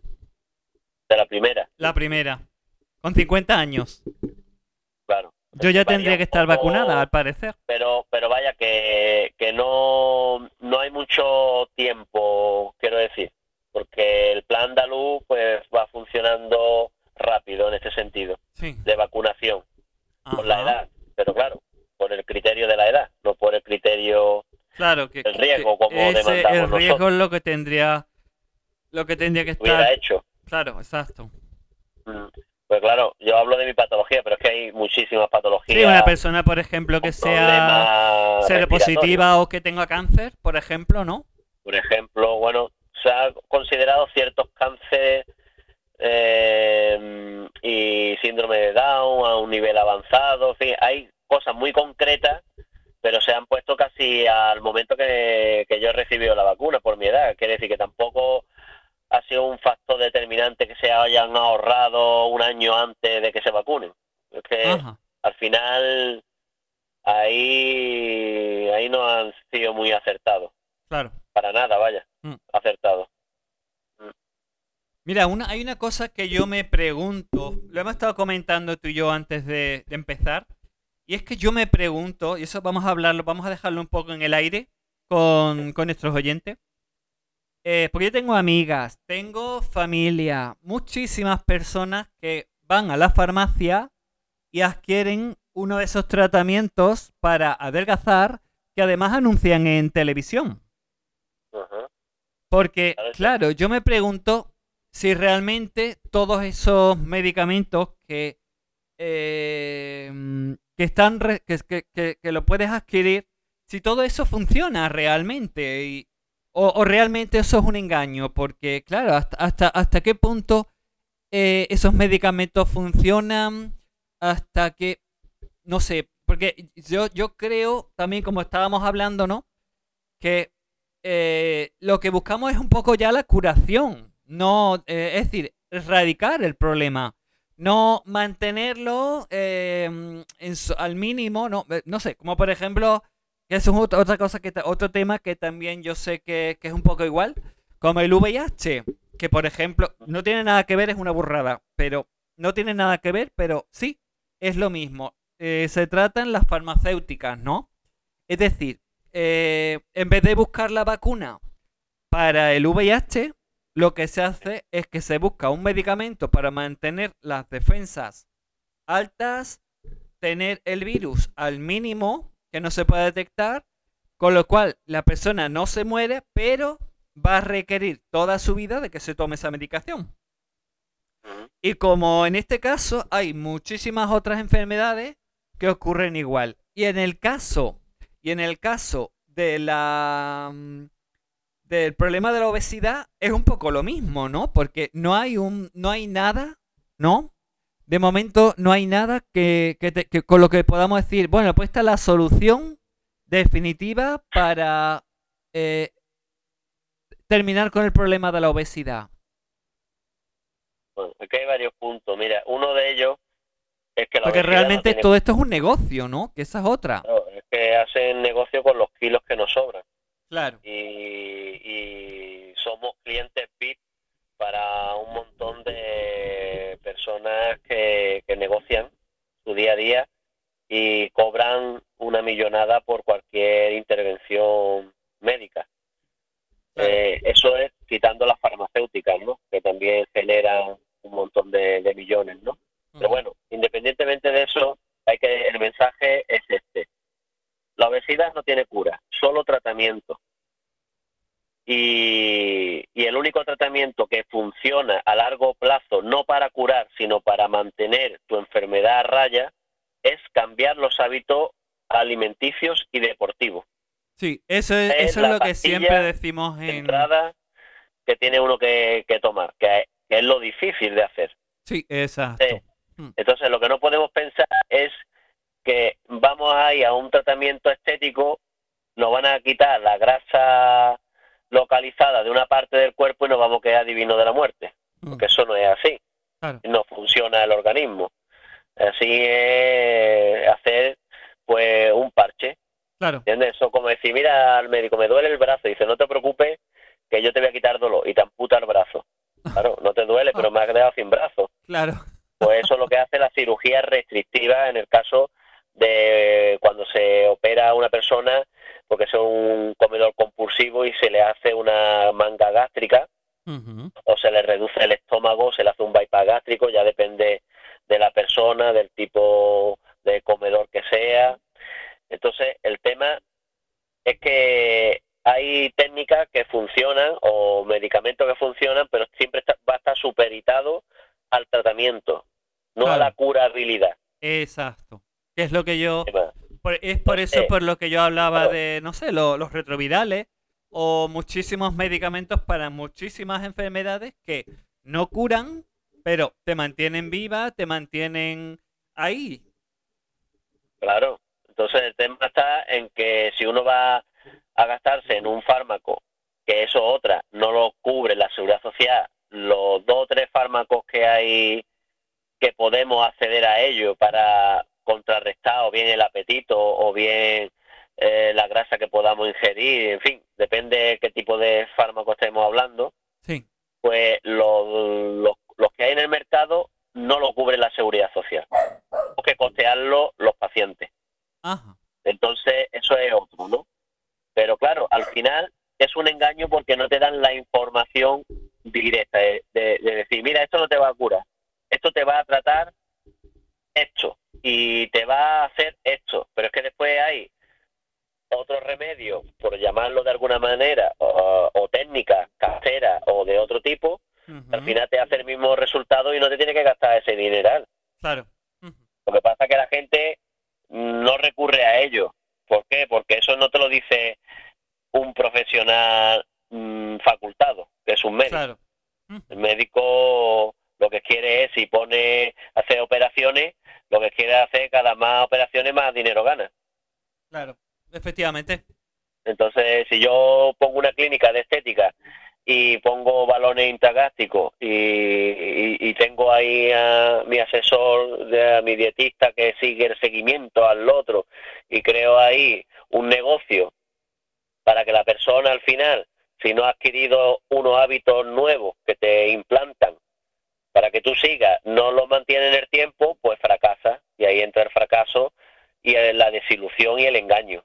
Claro. ¿Por qué? Porque tú has creído, has creído, porque no has tenido toda la información veraz presentada abiertamente y tú has creído que haciendo eso y ese esfuerzo va a conseguir que va a volver a tu hábito insalubre y va a, a no engordar en la vida. Es que es un engaño.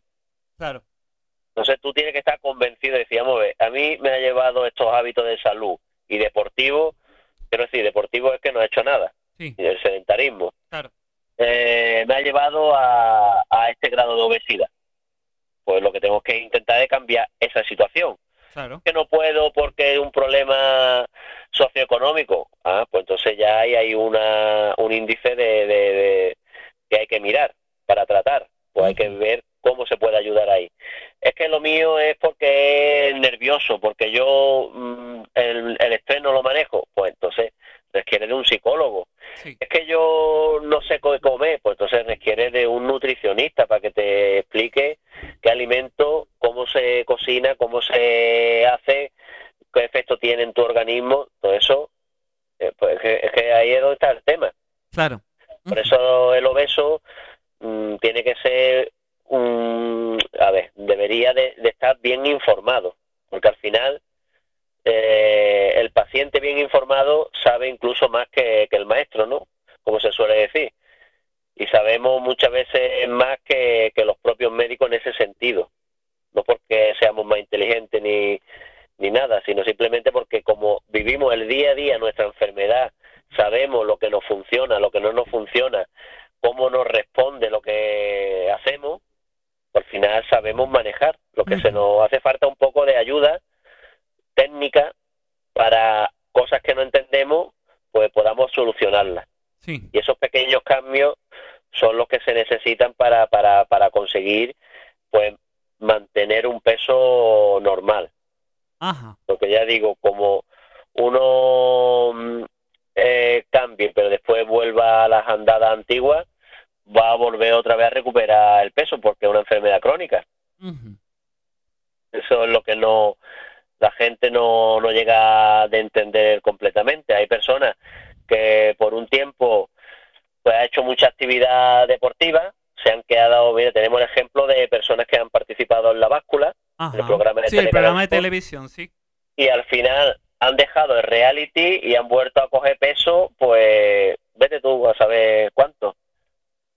Y otras personas que han mantenido pues una especie de de contacto que se han mantenido, se han creado así un poquillo de, de gente nueva, su entorno ha cambiado, se ha metido ya más al deporte, a cuidarse un poquito más y ahora se mantienen delgados, pero no se han curado, simplemente es que mantiene un ritmo que antes no tenía. Ajá.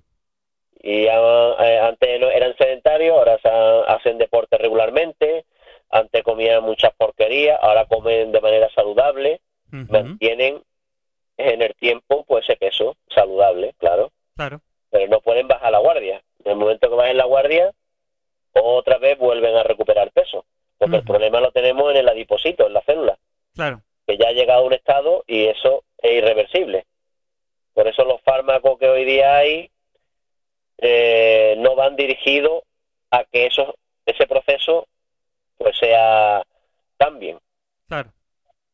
Entonces, la, en fin, Pues, oye Jesús, eh, a nosotras nos gusta mucho que, de contar anécdotas. Sí, Eh, buscamos un poco la parte divertida porque, bueno, si no, si no un programa de nuestras características sería como muy aburrido. claro. Entonces, me gustaría, eh, porque seguro que hay infinidad de anécdotas que tendrás por ahí. ¿Hay alguna anécdota que pueda ser graciosa, entre comillas? Que puedas contarnos de algo que haya sucedido y... Ahora mismo es que me pilla así un poco de- descolocado, no me sale ninguna espontánea, no, no, no te puedo decir ahora mismo, no sé, no te puedo argumentar ahora nada, no sé. Vale, bueno, si quieres hacemos lo siguiente. Como Sí. mm, esta charla nuestra hemos dicho que va a dar para mucho, Sí. no es una, no es, no es, no es cosa de un solo programa. Mm, Si te parece, te emplazamos para el próximo programa. mm, sí, Y, y bueno, y tienes tiempo para buscar más de, una de, más de una anécdota que seguramente tendrás. sí, Y para que nos cuentes alguna así divertida. Y bueno, para reírnos un poquito, ¿no? Para. Porque es- esta, esta cosa de. Que sabemos que es un tema tan serio que hay que tomárselo en serio, pero bueno, también decía eh, un, un famoso dramaturgo que la vida es demasiado seria como para tomársela en serio, ¿no? Que también. claro, Entonces, eh, bueno, me refiero a Oscar Wilde, ¿sí? sí, Y bueno, eh, bueno, y que y también que la, la filosofía de este programa, que yo eh, siempre digo que un día sin reír es un día perdido. Que eso es, esa es la frase más fa- una de las frases más famosas del actor Charles Chaplin. sí, Y esa, esa es nuestra filos- la filosofía de nuestro programa, ¿no? Reírnos un poco de esta situación, de todo esto, hacer todo lo posible para cambiar todo eso que no nos gusta, informar a las personas, porque creo que estamos muy faltos de información a pesar de estar justamente en la era de la información, pero hay mucha desinformación. No sé si, bien, porque, claro, hay información, pero... mucha publicidad engañosa. Eso, no lo quería decir Eh, así, pero Sí, no, es que al final todo Sí, el mundo quiere exacto. negocio. exacto, mucho negocio, Mm, mucho negocio alrededor del sobrepeso, de vamos a adelgazar, la dieta de no sé qué, la dieta del no sé cuánto, y todo eso, claro, hay una serie de personas que se están lucrando con todo esto, mientras tanto una serie de personas están sufriendo. Entonces, bueno, eh, mm, te emplazo, si te parece, Jesús, que bueno, por cierto, dime el nombre de tu asociación, que se llama ASEPO, que sería Asociación... Pues, mira, la, te deletreo porque en la S nosotros lo decimos eh, con cefeo y es S de Sevilla, Sí, ASEPO, con la S de Sevilla. Y sí, después está la E de España, P de Pamplona, de Oviedo, ASEPO. ASEPO. que es Asociación Nacional de Personas Obesas y el Tratamiento de la Obesidad. Ajá. Corresponde a las siglas, que está deletreado, pero ese es la- eh, el nombre de la asociación. Pues Jesús, muchísimas gracias. Bueno, yo creo que ya aquí tenemos contigo ya un colaborador oficial de Saludables con Paula Cobos. Sí, claro. Ah, qué bien. Ah, me podéis llamar cuando queráis, que es un placer de colaborar con vosotros. Hacéis un trabajo maravilloso. Sí, eh, nosotros intentamos hacerlo siempre desde el humor. eh, Claro.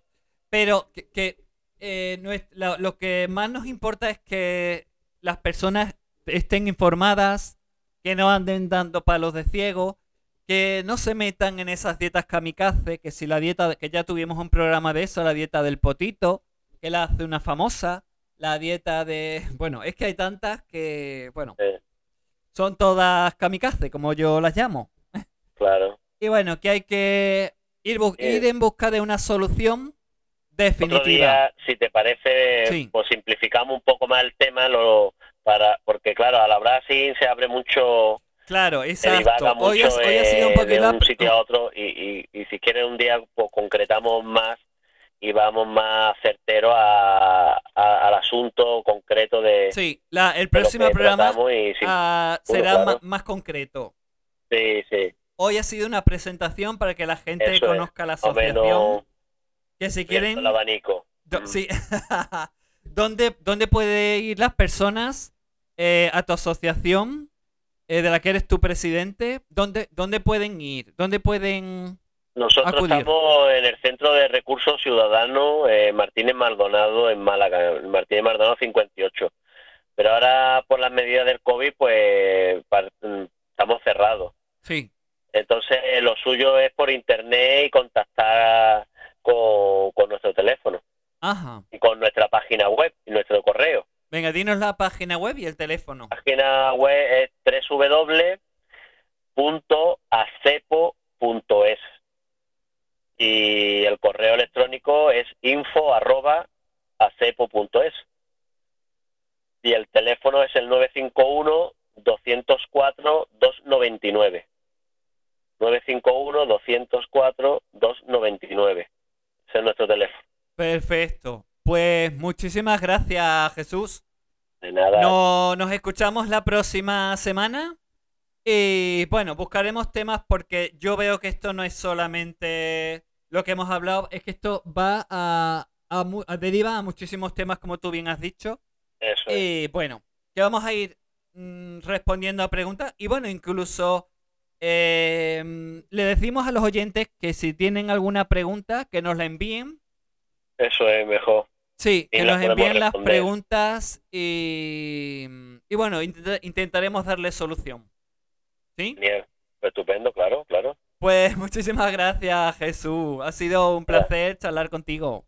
igualmente igualmente Venga, chao chaito.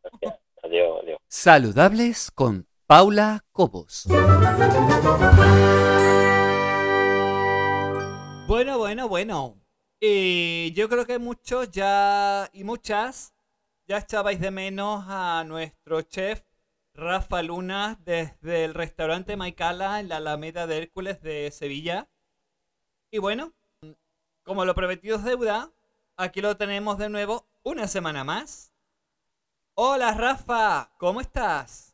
Muy bien, Paula, encantado de hablar de nuevo contigo. Bien. ¿Qué tal? ¿Cómo estás? pues muy bien, mucho calor. Bueno, mucha calor, sí, sí. Además, esta semana estamos ya pasando bastante calor. Ya estamos, además, en la Semana del Orgullo y aquí en Maicala estamos preparando una semana súper chula, con actuaciones, Ah, sí. Ah, DJ, qué bueno. un teatro, en fin, un montón de actividades para, para que todo el mundo disfrute de esta semana. Entonces va a haber fiestecita en Maicala para... Y aquí va a haber, va a haber salseo del bueno. ¡Ah, qué bueno!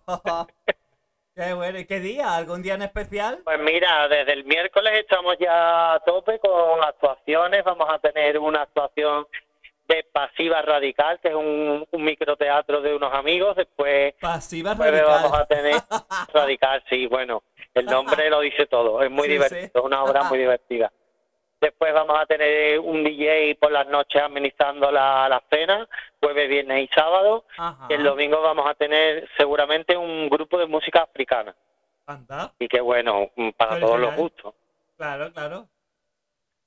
Pues a si nos- estoy ya preparado para darte tu receta, una receta chula con un poquito de rollo, tú sabes, como las recetas, las recetas que yo doy. Sí, oye, bueno, a- hablando de recetas y hablando de, de anécdotas, ¿hay por ahí alguna anécdota todavía que, nos, que no nos hayas contado de esas historias que... Porque eh, la próxima semana, ya lo, lo vamos diciendo ya para los oyentes, lo, lo repetimos de nuevo, ya lo hemos dicho con Ana, pero bueno, que no se le olvide a los oyentes que la próxima semana vamos a hacer un programa especial con los momentazos de Ajá. Saludables con Paula Cobos.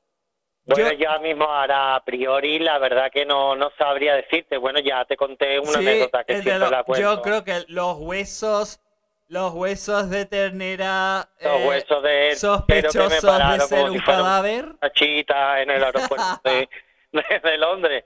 Entonces pues estuve ahí un Eso, ratito vamos. de intentando de que no me metieran preso en el aeropuerto y además iba por trabajo evidentemente y bueno hasta que hicieron el escáner y vieron que eran huesos de vaca y no de una persona o de una señora o de un señor me costó un poco, un poco de trabajo. Pero bueno, Pues que hoy te traigo una Sí. receta súper chula, ¿eh? Ah, sí. Que no la haces ni tú, porque normalmente, mm, no sé si los oyentes sabrán, pero antes Paula y yo hablamos y bueno, le digo, "Haz esta receta y ella siempre me dice que lo que yo quiera. Sí, sí, por como- supuesto, claro, claro. Soy un poco canalla, pues bueno, mm, Ay, ay, ay. eh, intento sorprenderos y, y sobre todo que, que hagáis eh, mi receta en casa, porque bueno, son ingredientes fáciles, pero bueno, siempre a las recetas clásicas se le puede dar un poquito de rollito. Claro. Hacerlas Bueno. al estilo Maikala. Exactamente. Es- ¿Quieres que te diga la receta que tengo para hoy para ustedes? Venga, sorpréndenos. Redoble de tambores. Tengo unas patatas bravas con un falso alioli de aguacate. ¡Ay! Os voy a dar una receta de una salsa brava que se os va a caer la peluca cuando la hagáis. ¡Ay, madre! Os aconsejo, os aconsejo de que con la cantidad, yo os voy a dar la cantidad para un kilo de tomates, pero sí os aconsejo que hagáis como, como para seis o siete barriadas, es decir, que hagáis Vaya. bastante porque esa salsa se puede congelar y después esa salsa, bueno, es deliciosa. Es una de tus salsas más... Sí, además la tengo en el, precisamente la tengo en el restaurante. No debería de daros la receta porque entonces me estoy echando Bueno, pero... mi propio tejado, pero bueno. A lo mejor todas las recetas ya tuyas, a lo mejor no las hacen y les dice, ay, pues ya vamos a hacer la salsa. Bueno, Y pues ya eso. luego van a- al restaurante a probar el resto de las Hombre, comidas. si os os queréis quitar pues las dos horas que tiene de, de, de cocción la receta, pues bueno, Ay, pues tú ves, pues... pasaros por aquí. Y después, en vez de hacer una alioli ah, tradicional, pues vamos a hacer un falso alioli de aguacate. Que es Pues- como una mousse y es un poquito, pues, bueno, pues otro otro rollo. Pues pinta bien. Pues mira, si quieres, pues te paso a dar los ingredientes, que hoy sí, sí tenemos muchos ingredientes, pero bueno, de, la elaboración es muy fácil. Vale. Bueno, pues cojamos papel y boli. Yo siempre lo digo, Venga. cuando está nuestro Rafa Luna, tenemos que tener papel y boli para tomar nota. Exacto. Bueno, Bueno, pues si quieres, los- empezamos empezamos por los ingredientes con los ingredientes para la salsa brava. para la salsa brava. Como te he dicho, os voy a dar los ingredientes para un kilo de, de tomate. Después Ajá. son las cantidades, como es un kilo es fácil, después si queréis más cantidad, pues lo multiplicáis, que hacéis dos kilos, pues por dos los ingredientes, ¿vale? Mira, sería un kilo de tomate maduro, Ajá. 300 gramos de cebolla dulce. No hace falta que sea cebolla dulce, si la cebolla que tengamos en casa, pero con la dulce La queda dulce la mejor. receta un poquito más suave. Sí. Pero bueno, nos sirve cualquier otra cebolla, cebolleta, cebolla normal, mm, cebolla morada, la que tengamos en casa. Ujú. Yo os digo la como, como yo lo hago en el restaurante. Dos dientes de ajo, Dos dientes de ajo. dos cucharadas pequeñas de pulpa de ñora, que la pulpa de ñora ya la podéis encontrar en botecitos, en cualquier grande superficie, en cualquier mercado, venden ya la pulpa de ñora. Ajá. Después, dos gramos de pimentón dulce, Ay, qué rico. tres gramos de pimentón picante, Ujú. 10 mililitros de salsa perris, que es una salsa que todo el mundo la conoce también. Sí. Eh, 100 gramos de tomate concentrado, que vienen en unos botecitos pequeños, que también lo podéis encontrar en cualquier grande superficie. Aceite de oliva virgen extra, un pelín de pimienta negra molida, sal, dos cucharadas de azúcar, cinco gotas de tabasco, ¡Hala! ¡Uh! 50 mililitros de agua. Con la receta que yo os doy, no es una salsa brava excesivamente picante. Eso te iba a preguntar, ¿pica mucho? No, no, no es, no es muy picante, porque con el aguacate y con la crema de aguacate que os voy a dar, se suaviza bastante la salsa. Ah. E incluso Vale. le- se la podéis echar a la pasta. No es una salsa excesivamente picante, ¿por qué? Aquí tampoco nos gusta mucho el picante, hay, hay gente que sí. Y que queremos más picante porque nos encanta el picante, pues le podemos añadir más tabasco y un poquito de más pimentón picante. Ajá. En vez de 3 gramos, pues le podemos echar 5. Ujú. Bueno, y ahora os voy a dar la, eh, los ingredientes para el falso alioli de aguacate. Bueno, esto, un, uh, eh, esta salsa, ¿cómo se hace? Se bueno, eso, todo, te voy a dar primero los ingredientes y ahora Con la mini con las ¿no? elaboraciones, exacta- exactamente. Mira, para la crema de aguacate, para el falso alioli de aguacate serían dos aguacates, Sí. 200 mililitros de nata, muy importante, que esté muy fría y tenga un 35% de materia grasa. La, como sabréis, hay Vale. dos tipos de nata, una que es para cocinar y otra para montar. Pues la de montar, la que tiene más grasita. Ah, la de montar. Vale. La de montar, medio limón, medio diente de ajo, que nos gusta más con más con más con más fuerza, pues diente.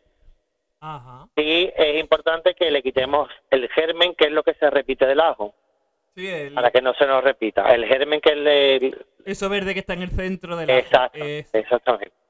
brote, un vamos. poco de sal y nada más. Os explico cómo se hace la, la salsa brava.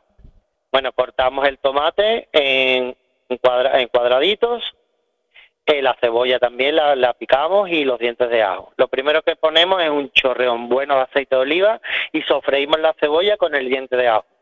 Aproximadamente, no tengamos prisa porque esta receta es mm, tiene mucho tiempo de elaboración, pero es muy Sí. fácil de hacer. Pero no tengamos prisa y no corramos porque cuanto más tiempo tardemos en hacerla, más rica sale la salsa, más Ese, concentrada. ese es el secreto de esta receta. Exactamente, la cocina es echarle tiempo y así salen las cosas más ricas. Entonces, no pretendamos hacer una salsa brava en 20 minutos, que la podemos hacer. Y vamos a, a macro y compramos el bote ya hecho. Eso lo hacemos entonces que ¿no? Claro. en cuatro minutos. Pero esta salsa, de verdad, hacerla porque merece la pena y merece la pena las dos horas de cocción que tiene. Bueno, sofreímos la cebolla con el aceite y el ajito aproximadamente 30 minutos. Que la Ajá. cebolla se nos agarre un poquito, que, que, que, que, que poche, que se, que se caramelice y que, y que se agarre la, la cebolla.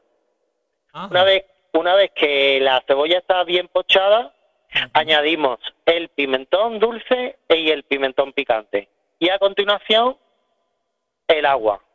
¿Por- ¿Para qué echamos el agua? Para desglasar esta cebolla que no se queme y el pimentón que no se queme, porque sabéis que el pimentón cuando se quema pues nos amarga cualquier guiso, cualquier Claro, cosa sí, que sí, hagamos. exacto. A continuación, una vez que esté integrado ya el pimentón con la cebolla y el ajito, añadimos la salsa perry, el tomate concentrado, la pimienta negra, la ñora y, y todo, todos los ingredientes. Lo, lo, lo volvemos a intentar, pues eso, que, que se amalgamen todos esos ingredientes y por último echamos el tomate. Ajá. El tomate que lo cortamos en dados, en, en- tampoco es necesario que hagamos un corte perfecto, en brunoise o un corte normal, porque eso ahora lo vamos a tener a fuego bajito durante dos horas. Muy importante que cada 15-20 minutos movamos para que no se nos pegue, ¿de Ajá. acuerdo? Entonces, después, por último, cuando quede como 20 minutos, añadimos la sal, añadimos el azúcar y rectificamos. La azúcar Y- para quitar un poquito ese- esa acidez del tomate, ¿verdad? Exactamente, exactamente. Hay gente que utiliza el bicarbonato, que también te puede servir, una Ah. cucharadita de bicarbonato. ¿O un poquito de mí- zanahoria o no?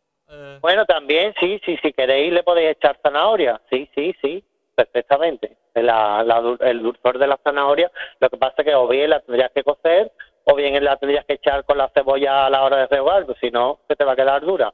claro. Y entonces, pues eso, el truco de la salsa es eh, sofreír bien la cebolla al principio y después no parar cada 15 minutos, pues de eso, de, de mover ese tomate para que no se te pegue y más fuego bajo y, y que se va y que se vaya evaporando el agua y bueno, y al final te va a quedar una salsa deliciosa. ¿Que te gusta con esos trocitos de tomate que nos han deshecho? Pues aquí acabaría la salsa. Claro, ese ¿Te gusta la podría ser el puntito pasada? especial de la salsa, ¿no? ¿Qué? Ese, ese, eso podría ser el puntito especial de la salsa, ¿no? Claro, de, El, además, sí, dime, dime. sí, el, el toque Maicala. Bueno, el toque Maicala lo da la, la- el cocinero. vale, Pero bueno, no, el toque, el toque lo da pues eso, que, que es una mezcla, no es la típica salsa que solamente lleva tomate, por ejemplo, hay mucha gente que lo hace con pimiento. sí. Yo con la salsa no uso pimiento. También el, eh, cuando he dicho el tabasco, hay un, un tabasco que tiene chi- chile chipotle. Es un, un chile Chipotle, sí. mexicano que está muy rico. Sí. Entonces yo uso el tabasco de chile chipotle porque además le da un puntito. No es muy picante, ya os digo que no es una salsa muy picante por las cantidades que os he dado. Es bueno que ya si os gusta más picante, pues bueno, pues la podéis modificar tanto el tabasco como el pimentón picante, que es lo que le da el, el puntito. Claro. Bueno, y eso, lo que te estaba diciendo, que si te gusta más rústica, pues la, la salsa pues quedaría así. Que te gusta más, más pasada y más fina, pues por un pasapureo con una batidora, pues le damos un, un turmis y, la dejamos más fina. más finita y sí. Y después ahora pues sería la salsa, el falso alioli de aguacate. Podemos hacer, si no nos gusta sí el aguacate, pues un que que alioli al uso. sofisticado, ¿no? Ya está, Hacer un normal y corriente, de- con ajo, o, en fin, un alioli, como todo el mundo sabe hacer. Yo aquí en el restaurante lo meto en un sifón, le meto una carga de una carga y sale, lo, lo, lo presentamos con una espuma de alioli. Pero Ala. bueno, entiendo que todo el mundo no tiene un sifón en su casa. No, claro. Entonces, pues, con esta crema que sería como una mousse, pues nos evitamos, pues eso, tener un sifón en casa. Entonces, lo que hacemos es, los dos aguacates lo trituramos con el ajo y el zumo de limón hasta que quede muy fino y añadimos un pelín de sal al gusto que tengamos. Aparte, montamos la nata, Sí. una nata montada. Si, si os digo que siempre para montar la nata, para que la nata te quede firme, la nata tiene que estar muy fría, ¿vale? Ajá. Una vez que tengamos esta nata montada, pues el aguacate ese que tenemos triturado finito, finito, se lo vamos incorporando a la, a la nata. Como cuando hacemos un tiramisú, es igual. Vale. Lo, lo vamos incorporando poquito a poco con movimientos envolventes para que no se nos baje esa mousse de aguacate que, que hemos hecho con ajo. Y bueno, ya después a la hora de, de montarlo, bueno, lo más importante las patatas. Yo os aconsejo para hacer unas patatas bravas que la variedad de la patata sea patata agria. Ay, La mira, acabas de decir justamente la patata que compro, que descubrí, que esa es la mejor, bueno, es la mejor para freír. Para freír, porque Es la mejor. crujientita por fuera, Sí. muy melosa por dentro. Que yo pensé, digo, agria, dije, uy, veremos. No, no, a no que está agria, no, no, no, no, está que esté agria. Que se la llama así, pero ni mucho menos. De hecho, Ah, recuerda, recuerda mucho ese toque de, de patata al estilo McDonald's o... Exactamente, mira, son muy parecidas a las que cuando si al- alguien va a Ámsterdam o a Holanda y en cualquier sitio en Holanda en Ámsterdam hay muchos puestos callejeros que te ponen las patatas fritas, pues esa variedad es la que fríen allí y es una patata que queda súper, súper melosa por dentro y muy crujiente Sí. por fuera. Es buenísima. Porque es Yo la recomiendo, de hecho. Bueno, pues esa, yo por ejemplo, eh, la podéis, bueno, la cortáis y la freís. Yo lo, fri- yo lo que hago es la patata antes, cojo una bandeja de horno y la cubro con aceite de girasol. Ajá. Y ahora esa patata, una vez que, que está en gajo, la meto en el horno a 120 grados durante una hora y media. Ah, no la fríes, la haces en el horno. La hago en el horno confitada y después Ay, la saco y la enfrío y a la hora de a la hora de servir pues le doy un toque en la freidora y se te queda la patata buenísima. No, no, no, si ya me lo estoy imaginando. Ay, yo que no he comido todavía, qué hambre me está entrando. Pues nada, venga que te espero. Oye, ¿hiciste alguna de las recetas que te, que te dije que, te- que me dijiste que la ibas a hacer? Al final las has hecho o no. ¿Tú, sa- tú sabes qué pasa, Rafa? Que es que... me- bueno, por ahí habla... Sí, lo estoy escuchando. Lo escucha. Es que, mira, llevo una semanita así de flojera, de, de, de, de moverme un poquito, vamos. Bueno, bueno, pues te lo perdono Pero, por pero sí, ¿eh? bueno, lo bueno es que como tengo todos los programas, además que para, para que la gente lo sepa, que, que siempre después de, de emitir nuestro programa, lo compartimos en esa famosa aplicación de Spotify. Ajá. Eh, Oh, nuestros ¿no? programas saludables lo compartimos en nuestras redes sociales para que la gente después pueda eh, de nuevo escucharlo, para quien se lo haya perdido el programa. De hecho, no hay De todas formas, eh, en, en cualquier duda que tenga cualquier oyente o cualquier pregunta que me quiera hacer, en mis redes sociales, en Instagram, pues me encuentran, Eso, me dinos- manda un mensaje. Dinos cuál es tu Instagram para que te, para que te sigan los oyentes. Mi, mi Instagram es chef.rafaluna. Perfecto. Cualquier duda que tengáis o cualquier, en fin, comentario sobre la receta para mejorarla o, bueno, pues siempre estoy mm, dispuesto a escuchar cualquier sugerencia o para acla- aclarar cualquier duda a quien, quien quiera. Ujú. Bueno, y eso y la presentación, pues eso, ponemos en un plato hondo un poquito de salsa abajo, después la, los gajos de patata como si fuera un pétalo de flor y encima pues en el centro ponemos una cucharadita de la de la mousse de, de mango, de mango, perdón, de aguacate, un poquito de pimentón picante o dulce según nos guste y, y a comer y a disfrutar. Qué bueno. Qué rico. Esa es la receta que os propongo hoy, que es una receta fácil, es eh, lleva mucho tiempo, pero bueno, como os he dicho, podemos congelar la salsa porque podemos guardar la salsa y mm, en cualquier momento se descongela y bueno, vais a quedar, os lo aseguro, hacer la salsa porque la, la salsa es una locura de, de rica. Qué bueno. Hombre, yo desde luego si la hago, la voy a congelar. Y bueno, yo sé que para José, como el pique eh, no puede comer mucho pique, haré la de la, el falso alioli de, de aguacate. Claro, bueno, si no, si nos gusta picante, le sustituís el pimentón picante por el pimentón dulce. Bueno, también. Hace. Claro, ¿verdad? sin- sin picante y el tabasco pues lo suprime. La cocina pues eso, nos tenemos que adaptar a los gustos, todo el Claro. mundo no tiene los mismos gustos, pero bueno, Sí. eso que que la, no- la adaptamos. ¿Que, que no te gusta el picante? Pues quitas el picante, pero mm, te recomiendo que hagas la salsa. Y si Sí. no, ven y, y te la comes aquí. Claro, La hace Rafael, pero es Luna. claro. Oye, ¿qué, qué piensas hacer este verano? ¿Tienes ya las vacaciones eh, organizadas? ¿Te Mira, vas a ir de todavía no vacaciones este año? no sé lo que vamos a hacer este verano, pero sí quiero estar ahí a la playa un- unos días y yo normalmente suelo ir a Ibiza, pues eso, unos días y, y desconectar, Ajá. siempre. Pero bueno, mm, no sé, todavía, no sé todavía lo que haremos. También eso depende a ver qué vamos a hacer aquí en el restaurante, si vamos a abrir, a cerrar, no, todavía no lo sabemos. Ajá. Bueno, en cualquier caso, pues descansar y, y, y cargar pilas para, para el invierno. Claro. Así que nada, eso. Pues nada, muy prontito estaremos por ahí, que yo siempre me anuncio más que los precios, pero nos, llega, nos llegaremos. Los Nada, de- nos deseando de, de que vengáis por aquí por Maicala y, y compartir con ustedes un ratito. Sí, ha, ha venido, ha ido por ahí ya algún... Sí, ¿Algún algún, oyente? alguno, algún oyente ha pasado ya por aquí. Ah, bueno. Sí, sí. Así que eso, nada, os invito a que paséis y, y que nos conozcáis y que, y que probéis lo- los platos que hacemos, porque además estamos en pleno centro de Sevilla y, y bueno, pues eso, te- tenemos un local muy chulo y con todas las medidas anti-COVID, y con- en fin. Hombre, la, La la que Aquí lo que semana- queremos es compartir, disfrutar y, y de, de lo que se trata en realidad. Pues eso, de compartir, disfrutar y de echar un ratito bueno y, y comer rico y escuchar buena música y, y eso, en realidad.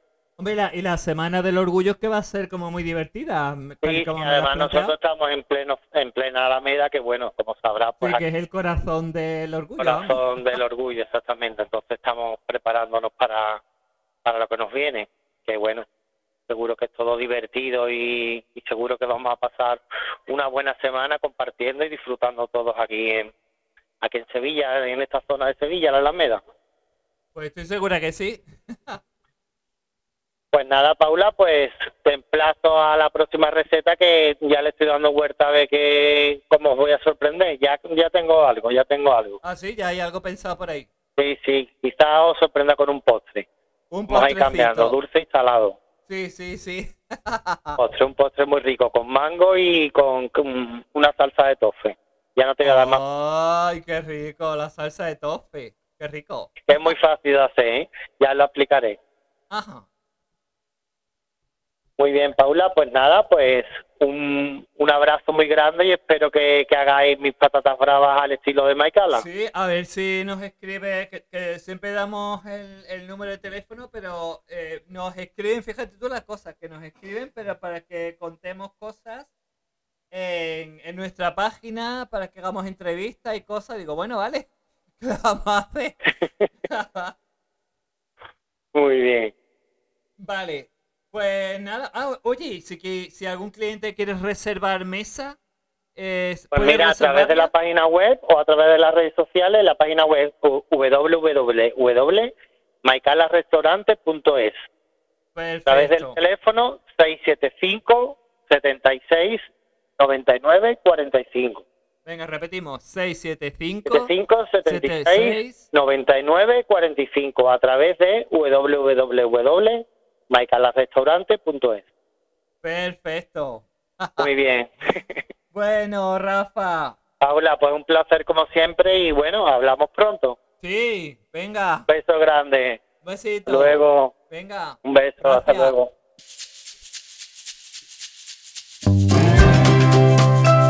Saludables con Paula Copos. Porque es importante saber vivir. ¿Te lo vas a perder?